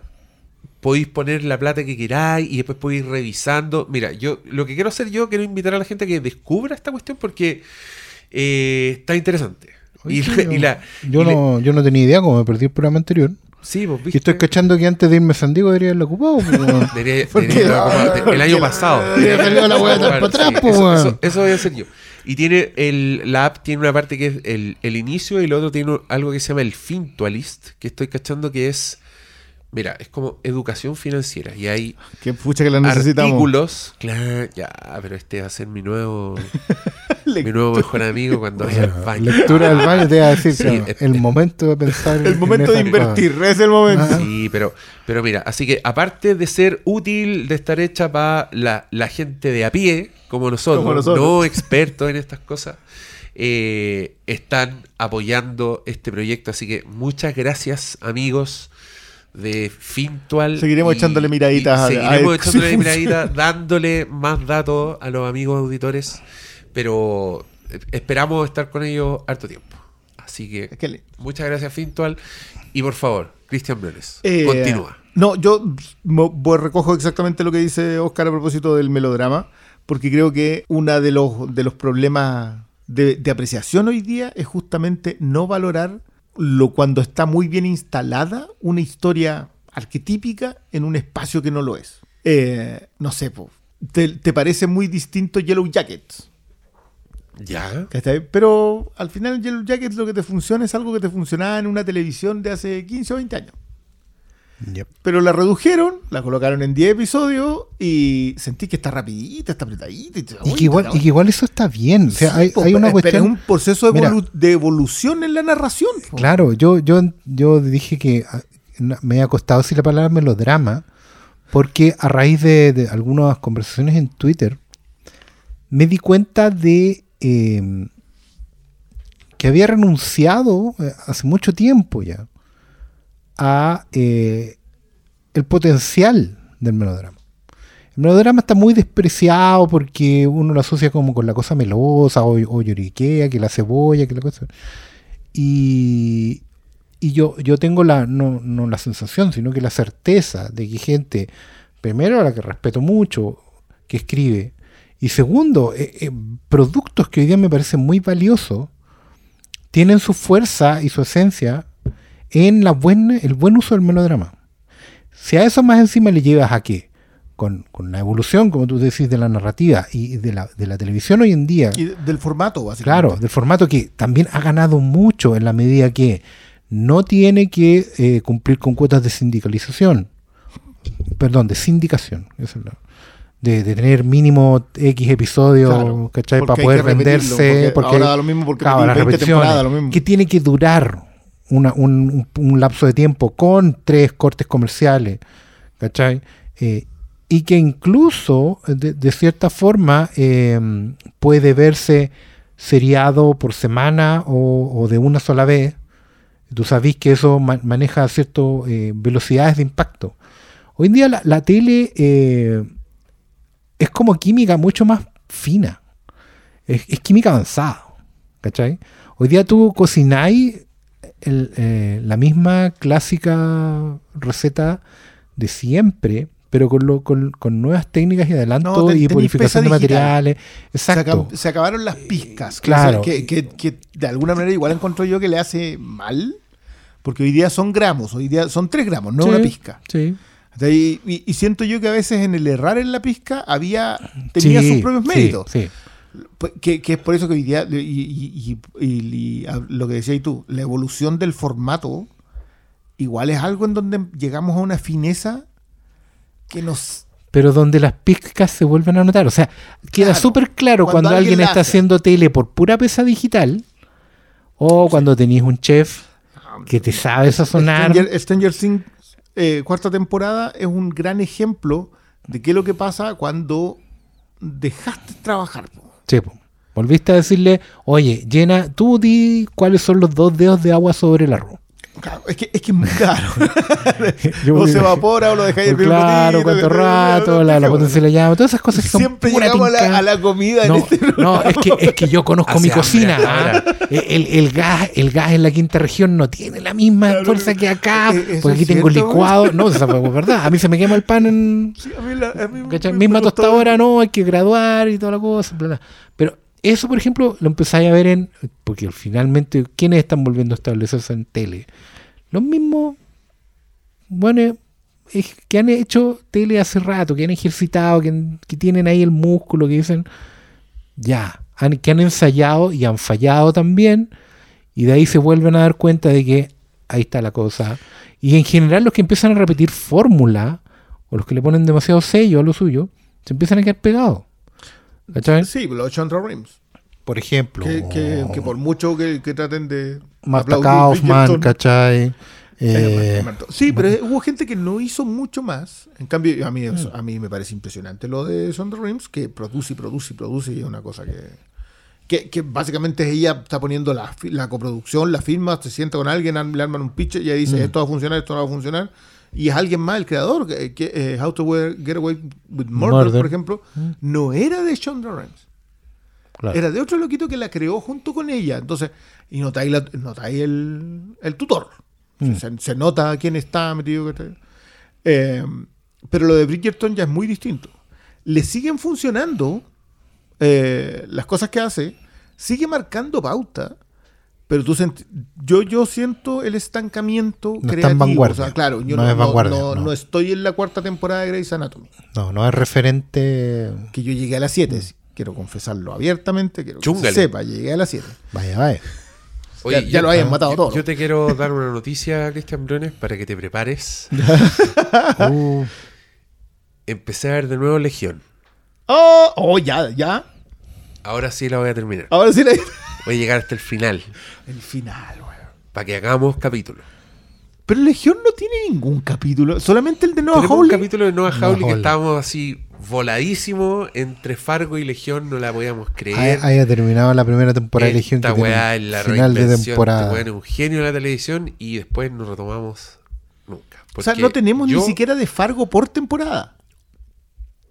No sé, igual recuerdo conversaciones bien en No, profundidad sobre Fargo. Hasta Fargo 3. Sí, fue Fargo parece que sí. 4 O la que tocó no- Una de Fargo 3 entera. Sí, hay una de Fargo 3. Sí. Sí. Sí. Bueno, los auditorios nos dirán después. Sí. No, es, que, no es que me, es que yo me acuerdo que era porque malo no la veía. Entonces, igual como que justo nos poníamos a conversar y dej- como se queda la mesa coja, ¿eh? no era tampoco, no íbamos a hacer mala leche. eh, que es la razón por la cual no hemos grabado For All Mankind, quiero decirlo. No, pero, eran ust- ustedes están Pero, esperando que pero vamos a hacer un final de temporada. No, tenemos sí. que hacer ahora. Es que ahí lo que pasa es que Oscar también se, se lanzó con, con Es muy que- poco es que yo- lo noto muy es que yo. For Pero All es que la Mankind- como en un mes, po. Es que claro, For All Mankind yo la tenía ahí en, en- en la, la repisa. La había comprado, no la había abierto. ¿Ah? Ah. Porque la premisa me interesaba y todo. Pero ha, ha sido un proceso bien bonito, en general. Esta, esta suerte de maratón, digamos. Me vi dos temporadas y media en un mes. Em, Eso es una maratón bajo cualquier son- estándar. eh, porque finalmente, claro, encontré. Es medio Antonego, ¿cierto? Por- Porque hasta cierto punto. eh, Es una idea que le vengo dando vuelta hace rato y probablemente escriba algo al respecto. Pero cuando yo tenía 10 años, la serie que me voló la cabeza era la historia de un grupo humano de, personas que estaban enfrentados a un evento que cambiaba la historia de la humanidad. Era gente normal, común y corriente, en, en un, en un momento eh, completamente transformador de la historia de la humanidad, y ellos tenían que surfear esa ola al mismo tiempo que eh, tenían que resolver sus propios conflictos emocionales. Y la historia de ese grupo humano se trasladaba de generación en generación a lo largo de una epopeya humana larguísima. ¿Cachai? Pero que en el fondo lo único lo que seguía siendo trascendental era el mundo, el micromundo, Está hablando la- de las relaciones humanas. ¿Cachai? Estoy hablando de Robotech, Ah, vale. que es un engendro de tres series distintas que no se tratan de nada, pero que en la cabeza de alguien que tenía el melodrama puesto encima. Arma una suerte de, de- de arco completo, donde el único tren que la lleva a puerto es ese. O sea, la clave no eran los maestros de la No. los centraedi, Ni la protocultura, era el triángulo amoroso. sí. Y era, era, era en y- realidad saber cómo cada uno de ellos tomaba buenas o malas decisiones hasta el final. Cuando ya no queda nadie de. Y esa sensación, ese vínculo emocional con un grupo de gente, no lo he vuelto a tener hasta For All Mankind. Ah, manso salto. For All Mankind es hoy día para mí el Robotech que necesitaba. O sea, si alguien hoy día tiene 45 años y cuando tenía 10 vio Robotech, sepa que For All Mankind es Robotech hoy. Es tal cual. Mm. Estoy, me Tení- gusta la aproximación. Tengo otro, otro, Tenéis otro un Rick Hunter, que es alguien que cuya sombra y malas decisiones cruzan todas las generaciones. Tenía un Roy Fokker. Tenéis un Roy Tenía un Fokker. Fo- Oh, se me había ido. Una. No, y tenéis un paso de generación en generación de, de, nueva- de hijos que heredan un legado que no quieren, que no pueden soportar. eh, personajes que tienen que tomar decisiones que les cambian sus vidas. ¿Y Pool sería Claudia? Podías hacer paralelos y no, pero eventualmente la mecánica es la misma. Y eso a mí me tiene muy Sí, impresionado. está, no, sí. Me tiene Sí, muy sí, impresionado porque te la banco Yo pensé que la weá, como, como, como engendro raro, como monstruo Frankenstein, que esa serie animada, yo pensé que no iba a volver a darse. Y yo no, y, y a pesar de que escribió el libro con, con otro amigo, escribimos a cuatro manos sobre la serie y, y un- de una forma u otra cerramos el ciclo, ya como adultos, viendo para atrás todo el proceso y entendiendo lo bueno, lo malo, lo feo lo bonito de la weá. Eh, como que la, la destripamos completa y la dejamos arriba de la mesa, ahora todo se, se me hace evidente.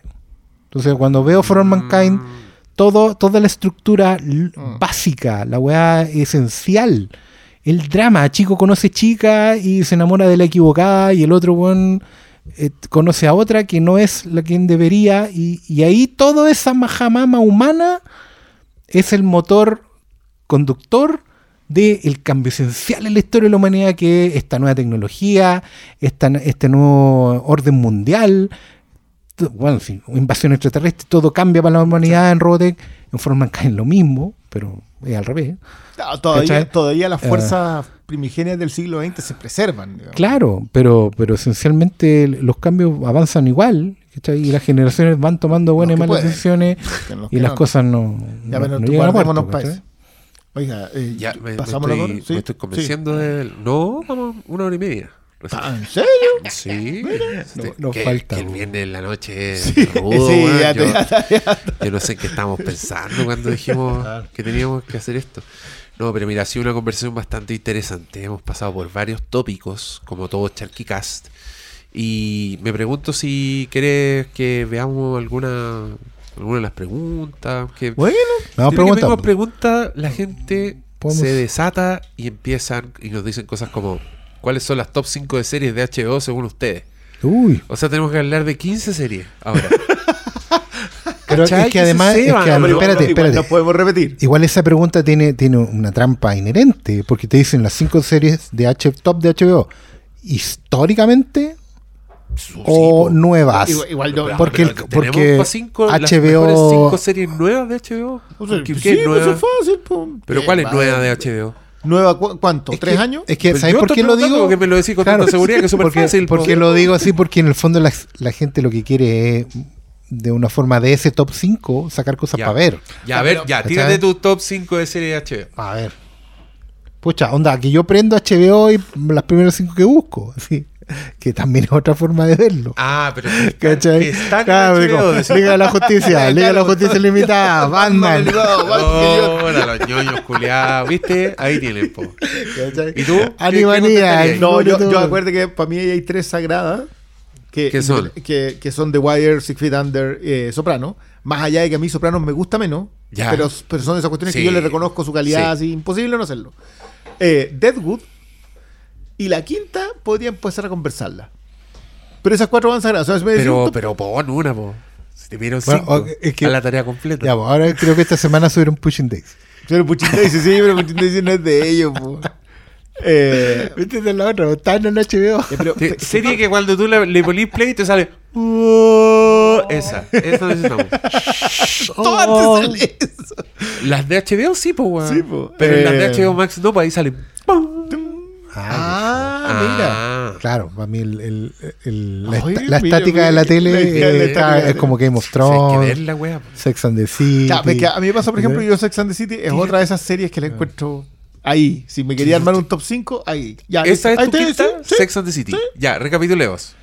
The Wire, The Wire, Six, Six Feet Feet Under, Under, Soprano, Sopranos, Deadwood, Deadwood. Sex and the City. Sex and the City. Ya, Pastor Salas. A ver. Que igual el manso grande éxito. ¿no? Excepto Deadwood. Yo no, no voy a dar orden porque cre- creo que igual hay mucho catálogo y de más que se te pasan cosas. Eh, yo tengo harto cariño por Worldwide Empire.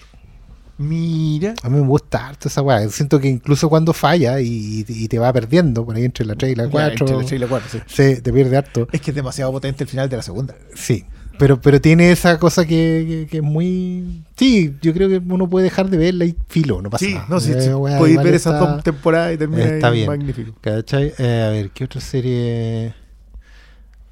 Mira, a mí dentro de todo, es que el final siempre no- nos como que nos hace callarnos la weá, pero Game of Thrones para mí es una gran serie. Yo, yo, yo voy a insistir con La que no puede no- ser que si tres capítulos de 73 capítulos, Claro. tres son malos, Te no olvidé- podéis decir no la podéis serie era ningunear la serie. No, No. no, podéis hacer eso. ¿Cachai? Eh, puta. Igual- Igual, yo, digo, se ceban los auditores. Igual me gustaría nombrar Beforeigners porque la encontré eh, muy, muy atractiva la Ah, no, pero propuesta, ya, tal no, la no, no ¿cachai? con esas que no son Ah, HBO, que son pero producidas- sale, producidas-. No, pues me voy a con antidisturbios. HBO Europa. no, no, no. Claro. ¿Cuál, ¿Cuál es la tuya? Antidisturbios. Ah. Antidisturbios, No. Eh, a ver, ¿qué más? Mm. Chuta, no sé, weón. Eh, no sé, te, te- te ayudo, te nombro algo. Yo, yo, por ejemplo, a mí me- pasa que me cebo con la de David Simon. Para mí, Claro. eh, te preguntan serie, no miniserie. Te tiráis con Ah, miniserie claro. y te vayas. Ah, ya. Claro, no, no, por ejemplo, también está, está Band of Brothers ahí saludando. ¿Cachai? Eh, está. A ver, eh, No, en, miniserie está John Adams, Man of Brothers, Band of Brothers. Ángel en América, Chernobyl. Chernobyl, eh, Sharp Objects, Mare of Easttown. Me lo he visto. La, Eh, no, no, si ahí te puedes The tirar Night of. 20. la The de, Night- ¡Oh! The Night of. De Nairo. De nada. Esto- eh, estamos fracasando en la No, esto- Es que igual es complejo. Hay que como aterrizar el catálogo. Yo también te tiraría Pues claro, vos me decís, Angels in. America, ¿quién se acuerda? Pero esa era súper buena. También es miniserie, pero o sea, dos películas. Eran dos películas. Bueno, por ejemplo, a- hay un tiempo que todo, por lo menos mi gente y yo, estábamos muy vueltos locos con Carnival. Que, que solo duró dos. Claro. Roma. Roma, po. Cuentos de la cripta. Oh, cuentos de la cripta era HBO. po, sí, HBO, debería estar en. HBO, no está. No, es que parece que lo- atado con los- sí, con los con los derechos. Debe ser con la marca, más que con los derechos de la weá. Sí, producían ellos. No, pero no, Pero- yo no, no. Viste, no, es igual compleja porque el catálogo es muy extenso. po. Mira, yo te diría, a ver, top 5. Six Feet Under. Sí, pues The Wire. The Wire, The Wire puede- tiene que estar ahí. no, no debieras poder hacerle el quite. Eh, yo pongo carepalo Silicon Valley. Oh. Una maravilla Silicon Valley. Y. Una de las mejores salidas de un personaje que yo he visto en una serie. Ah, Una vez, cierto. es magnífico. Ahora, ahora que te fuiste para ese lado me acordé de otra. ¿De cuál? Param, param, param, Curb. Your Enthusiasm. Esa Ahí tenía otra. Oh, esa, sí, pues es puro HBO. Eso es- y esa es puro HBO. po, la, la- la destilada de un estilo de humor que no podía llegar a otro lado. Y. ¿Y True Detective? ¿Cae ahí? Oh, pero es que yo- puta, tú sabes que yo le tengo demasiado cariño a la segunda. Soy un Es que, respetuoso es de que esa. yo, yo, por la pura primera. Con la pura primera ya podés colocar en todos lados. Sí, pero es que es, que esa es antológica. Po. Por eso no tienen que ver, excepto pues después que la tercera que hicieron. Ah, pero esa serie de HBO. po. Sí, no, pero me refiero a que siguen siendo tres miniseries. Ah, Son- son- no es como Es. Fargo, que Fargo igual están enganchadas. es verdad. Eh, ahora, de nuevo, si abrís la puerta a las miniseries, ese es un abismo, güey. Sí, de, de verdad. Ya, veamos si hay otra pregunta que podemos estar Sí, así que podamos- tres horas tartamudeando, weón, sin saber qué voy a contestar. a ver, es que mientras hablaba me puse a abrir más ventanas Sí, y, pa- pasa. y se fue la weá. Ya, a ver aquí. La Arcaid se dice, no más que los quiero mucho. Ah, Ah, saludos, Silvita. las películas, el Álvaro Af. Álvaro Asfak. Muy bien. Las Muy, películas producidas por actores y con el guion de algoritmo tipo Fast and Furious. ¿Ponen en peligro el buen cine de acción? ¿O van a desaparecer películas? No, ya me dio lata. No, no van a desaparecer las películas y no sé si Fast and Furious es Yo no, yo no. película no la- producida por actores con guion de algoritmo. No. Es, es más complejo que eso, creo yo. Ya, Lee Mujeres dice un saludito, los quiero mucho, muchos cariños al pastor. Espero que haya ido bien eso. Y dije, puta, Lee Mujeres, yo te quiero romper el corazón, pero justo el pastor se paró y se fue a mirar, así que se perdió este saludo. No lo escuchó, lo siento. Si el año termina hoy, ¿cuál sería su top de películas 2022? Oh, Ah, no, no, no, yo eso me lo guardo, eso yo me lo guardo. Pero, Sí. pero está X. Creo que puede que la que coincidamos sea esa. Puede que la coinc- Sí, es, Es en la el- que el punto dice en la que coincidimos, Así sí. es. Alguien que no le gustan las películas de terror de saltos, especifica. ¿Disfrutará ver la última de Cronenberg o lo pasará mal? Si no le gustan las películas de terror de salto, vea la weá de Cronenberg que sea. No hay ninguna que califique como cercano a eso. Ni siquiera las de terror de, No, del para nada. Cronenberg. De hecho, al contrario, él explora la otra cuestión que es la angustia. Y creo que Crímenes del Futuro tiene mucho de eso. ¿Tú ya la viste? Sí. La- lamento mucho que sea de, de Cal Neon esa cuestión. Que es el sello que la distribuye en América. Sí que va a salir sin subtítulos, bastardo. Pero. Ah, ¿Quieres a todo esto- que- y, oye, eh, por, por cierto, y quiero decir una cosa con el 2022. El 2022, yo creo todavía no hemos visto un buen catálogo de películas. O sea, podemos tener, ¿qué? Cinco excepciones, pero como que tú te comprometáis con ella, yo creo que no tenemos más de tres cada uno. Así como con esas, así como que ahí clavamos bandera y vamos a defender. Hay Sí, otras que no sí, yo, vamos yo a defender y siento otras que, no, que está todo cargadito para, para el fin de año. O la esperanza va a estar en O el las fin de año. esperanzas claro, están en el fin de año, o todavía nos falta que descubrir algunas cosas que También es cierto. El, el año pasado, acuerda que estábamos que, que fue la gran razón por la cual no hay ranking 2021, porque estábamos viendo películas el marzo del 2022. De po. hecho, de hecho, creo que es la única película que yo así como que tengo polera, digamos. O me voy a mandar a hacer una. Eh, RRR. es como la única weá que yo he dicho, esta weá la quiero ver en cine y la quiero ver más de una vez. De hecho, ya estábamos en, en- como en, la comitiva y así como, oye, antes de dormir, vamos a poner, les voy a hacer un resumen de esta weá, les voy a hacer una versión de media hora para que puedan verlo y no pude. El resumen salió como de ¿Sabes una hora. Yo quiero decir una cosa, yo, gente de mi edad con la que converso, oye, ¿la viste? Porque se la he recomendado así como, vela, vela, vela. No hay caso. Eh, las nuevas generaciones están mucho más abiertas a ver Sí. cuestiones así de rupturistas para nuestros estándares. O sea, son capaces de sentarse a ver una película en donde de partida los británicos son una caricatura de malvados eh, y no tienen ni un problema. Eh, me pasó con la con Miss Marvel, en que de nuevo los británicos son los malos malos. Eh, que yo insisto que los británicos en realidad son el peor villano en la historia, solamente ba- bastaba contar la historia para, para hacerlo.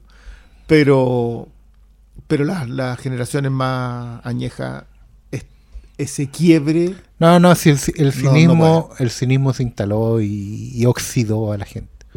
La tiene oxidada a muerte. esa, esa No también sería otra. Pero, pero sí, yo te insisto, en general yo creo que hay pocas en donde, de hecho hay pocas que como que prestaremos al debate.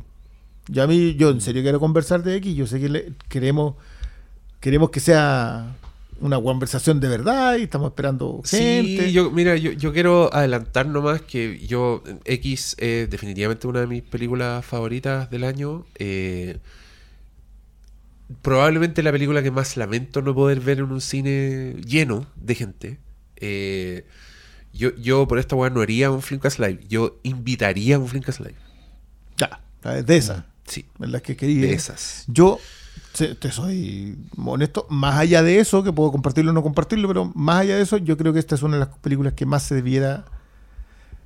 Que desde, desde donde yo veo el cine, que tiene mucho que ver con el. eh,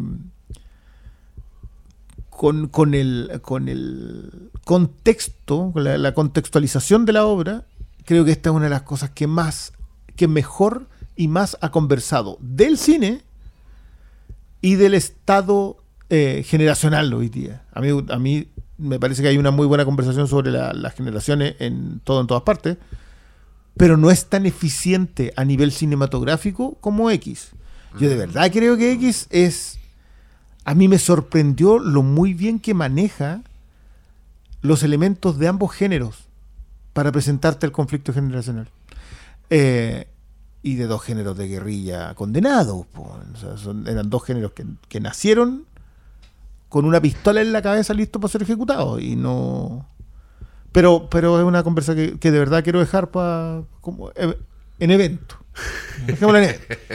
No, sí, ya estamos de vuelta Ya. y nos vamos poniendo al día con esas cosas. sí, mira, sí. Hubo gente que preguntó por, por X. Hubo un Sí, par de sí, personas. hay un par que de. Se nota que ya la están viendo. Eh, Que también acá- empezó a aparecer, sí, una de esas películas Sí. que, que está muy es que, difícil. es que igual es difícil de encontrar en torrent. Bueno, le colocas X y te salen 8000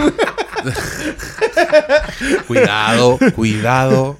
y la cantidad de X que te van a salir. Yo los Bueno, conozco. que- igual la película no está tan lejos de. Pero, Pero, pero no está en esa sección, pues. Cuidado, no vaya a bajar la película equivocada. Tampoco se ¿cómo, cómo es la frase? Sea cual sea, no vea la película con. Debe ser una maldita película de terror.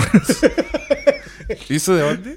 en el en X. Ah, el X. Sí, pues, sí. Ah, Sí, es, sí. es que es gran frase eso, porque Gran no lo es. Oye, alguien dice: ¿Pueden hacer un capítulo sobre Gendy Tartakovsky y Ah, Primal? puta, tirémosle flores. Es que sabes Oye, que pero, lo- Eh, pero ese capítulo igual es como harta pega. po. Lo podemos no, hacer, ¿no? Son como Sobre Gendy. Tartakovsky. No, sobre Primal. Y Primal. No, Eh, Primal. eh, esa es la pregunta. Ah. Sobre Gendy Tartakovsky y Claro, Primal. tiene que Ya, pero a ver, Gendy Tartakovsky. Clone Wars. Trans- no, pero Clone Wars son dos horas. Pero estoy sumando, tengo un puro dedo levantado. Ya. Que, que no vale que son dos horas, weón. Pero es poquito. No, me tiré la Transilvania y ya son hagamos la seis wea, horas. La Hagamos la. Transilvania. Seis horas más las dos horas de eso, más Primal, que es, una Eh, temporada y. y, y la chica superpoderosa. Ya. ¿Cuánto? ¿Cuánto? Hola, ah, es Y los cierto. y cortos. todos los cortos. Y todos los cortos y... No, pero, pero yo solo Las sobre chicas Primal, por superpoderosas. favor. Oye, G- ¿Gendy Tartakovsky era el creador o era el...? Es que era Craig McCracken con Sí, Gendy po. Tartakovsky. Ah, no, olvídate, no. Diego, tienes toda la razón. Porque te faltó Samurai Jack. ¿Viste? Si no era nada tan No fácil. era nada, no era, no era, no era ni abrazarse. No, pero lo de Primal es- en, en mi casa Primal es evento familiar. Se ve en familia. Está bien. Y adoro que esa cuestión sea cine puro. No hay diálogos.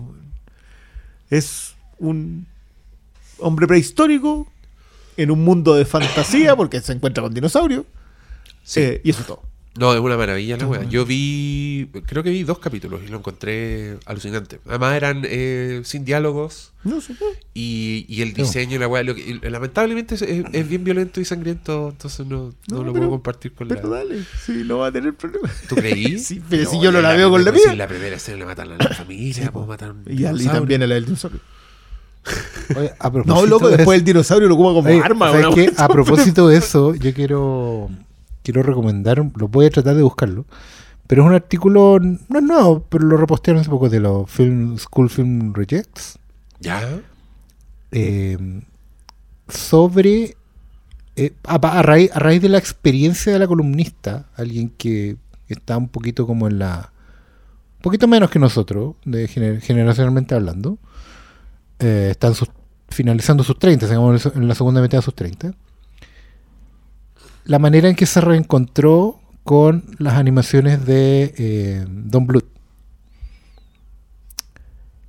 Que en los 80 eran cine familiar, pero que eran joyas como Pie Pequeño en el Valle Encantado, Ah. Fievel un cuento americano. Y el artículo habla justamente sobre, y otras más, digamos, pero habla su- justamente sobre cómo... Ferngully, ¿no? Ferngully, creo que sí. Eh, pero habla de cómo, cómo estas películas que tenían momentos horribles, terribles, eh, hoy día no pasarían por cine familiar bajo ninguna... Ah, bueno, es, la conversación que tenemos, entre comillas, pendiente a propósito de Spielberg. Claro. Si Spielberg contra... Bueno, que, que, que yo que produjo como- el cuento americano. No, no, no, y yo los conozco como la generación de contrabandistas. Porque son, son gente que contrabandeó géneros que no, que, que no, que supuestamente no son familiares. No, po. de hecho, lo, Luego le, le- le sacaban el A corazón. propósito, un weón. justamente Spielberg, claro, le sacaba el corazón a un huevón. eh, tenía una película completamente en blanco y negro, excepto por un abrigo rojo. Ya, no, pero Eh, eso, pero eso ya es depurado. Pero te Claro. estoy hablando de ET tiene secuencias de Ah, terror sí. puro. Sí. No, pero justamente hablaba también de esto, de la, de la pega de Don Bluth y mm, animador. Y de que como también, eh, gracias al formato físico hoy día, podía ver la calidad de cine de esa weá. Sí. Que en el VHS no se podía apreciar. Ah, claro. Porque la animación en VHS en general Uy, sufría de sufría, falta de atención, sufría de reencuadre, de, de deslavado color. Y ella hablaba en el artículo, un artículo muy interesante, sobre todo para los que les gusta la animación, de cómo las paletas de color de Don Bluth pasaban de momentos absolutamente grises y negros, como la muerte de la mamá del dinosaurio en pie pequeño. No estoy spoileando a nadie, la weá tiene 35 años. ¿Qué? Bajo- ¿Te preocupabas de los huevos? bajo la lluvia y toda la weá a unos finales en total color, como por ejemplo pasaba en Todos los perros se van al cielo. A otra de la. Que es una weá que parte en, en una weá opaca así. Bueno, esas ahora son de Disney. No, no son Disney. Don pero era, Fox. Claro, era animador de Entonces sí son Disney. de Disney. Claro, era animador de Disney y terminó finalmente después del Zorro y el Sabueso, que es también Otra, un sí. golpe así, pero niños, no la vean sin sus padres. ¿Ah? O véanla. O sea, ¿ustedes creen que el Rey León es tragedia? Bueno, no han visto esa Bueno, que- es de- que del Zorro del Sabueso de- salió Don Bluth como director de animación y salieron animadores como Tim Burton. Gente que, que terminó Un aparecido. Oye, Tim, anímate al oso que se come al pobre, eh, que, que va a matar al pobre zorrito y sus hijos. ¿Puedo hacerlo de noche? ¿Puede ser Johnny Depp? Y ahí estamos. güey. ¿Por qué habla así, Tim Burton? Soy gótico. Me gustan los monstruos. Les traigo paz. Tiene, que, tiene que volver a los extraterrestres, Tim. Les traigo power. si lo mejor es la vieja tirando la paloma. Vienen en paz y tiran la paloma. Hippie de mierda. Y Christian Bruni está haciendo referencia a una película llamada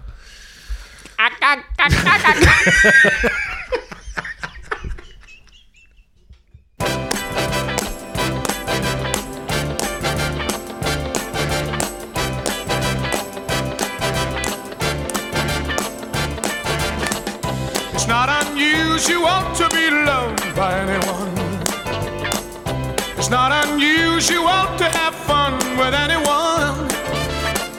But when I see you hanging about with anyone, it's not unusual to see me cry. I wanna die.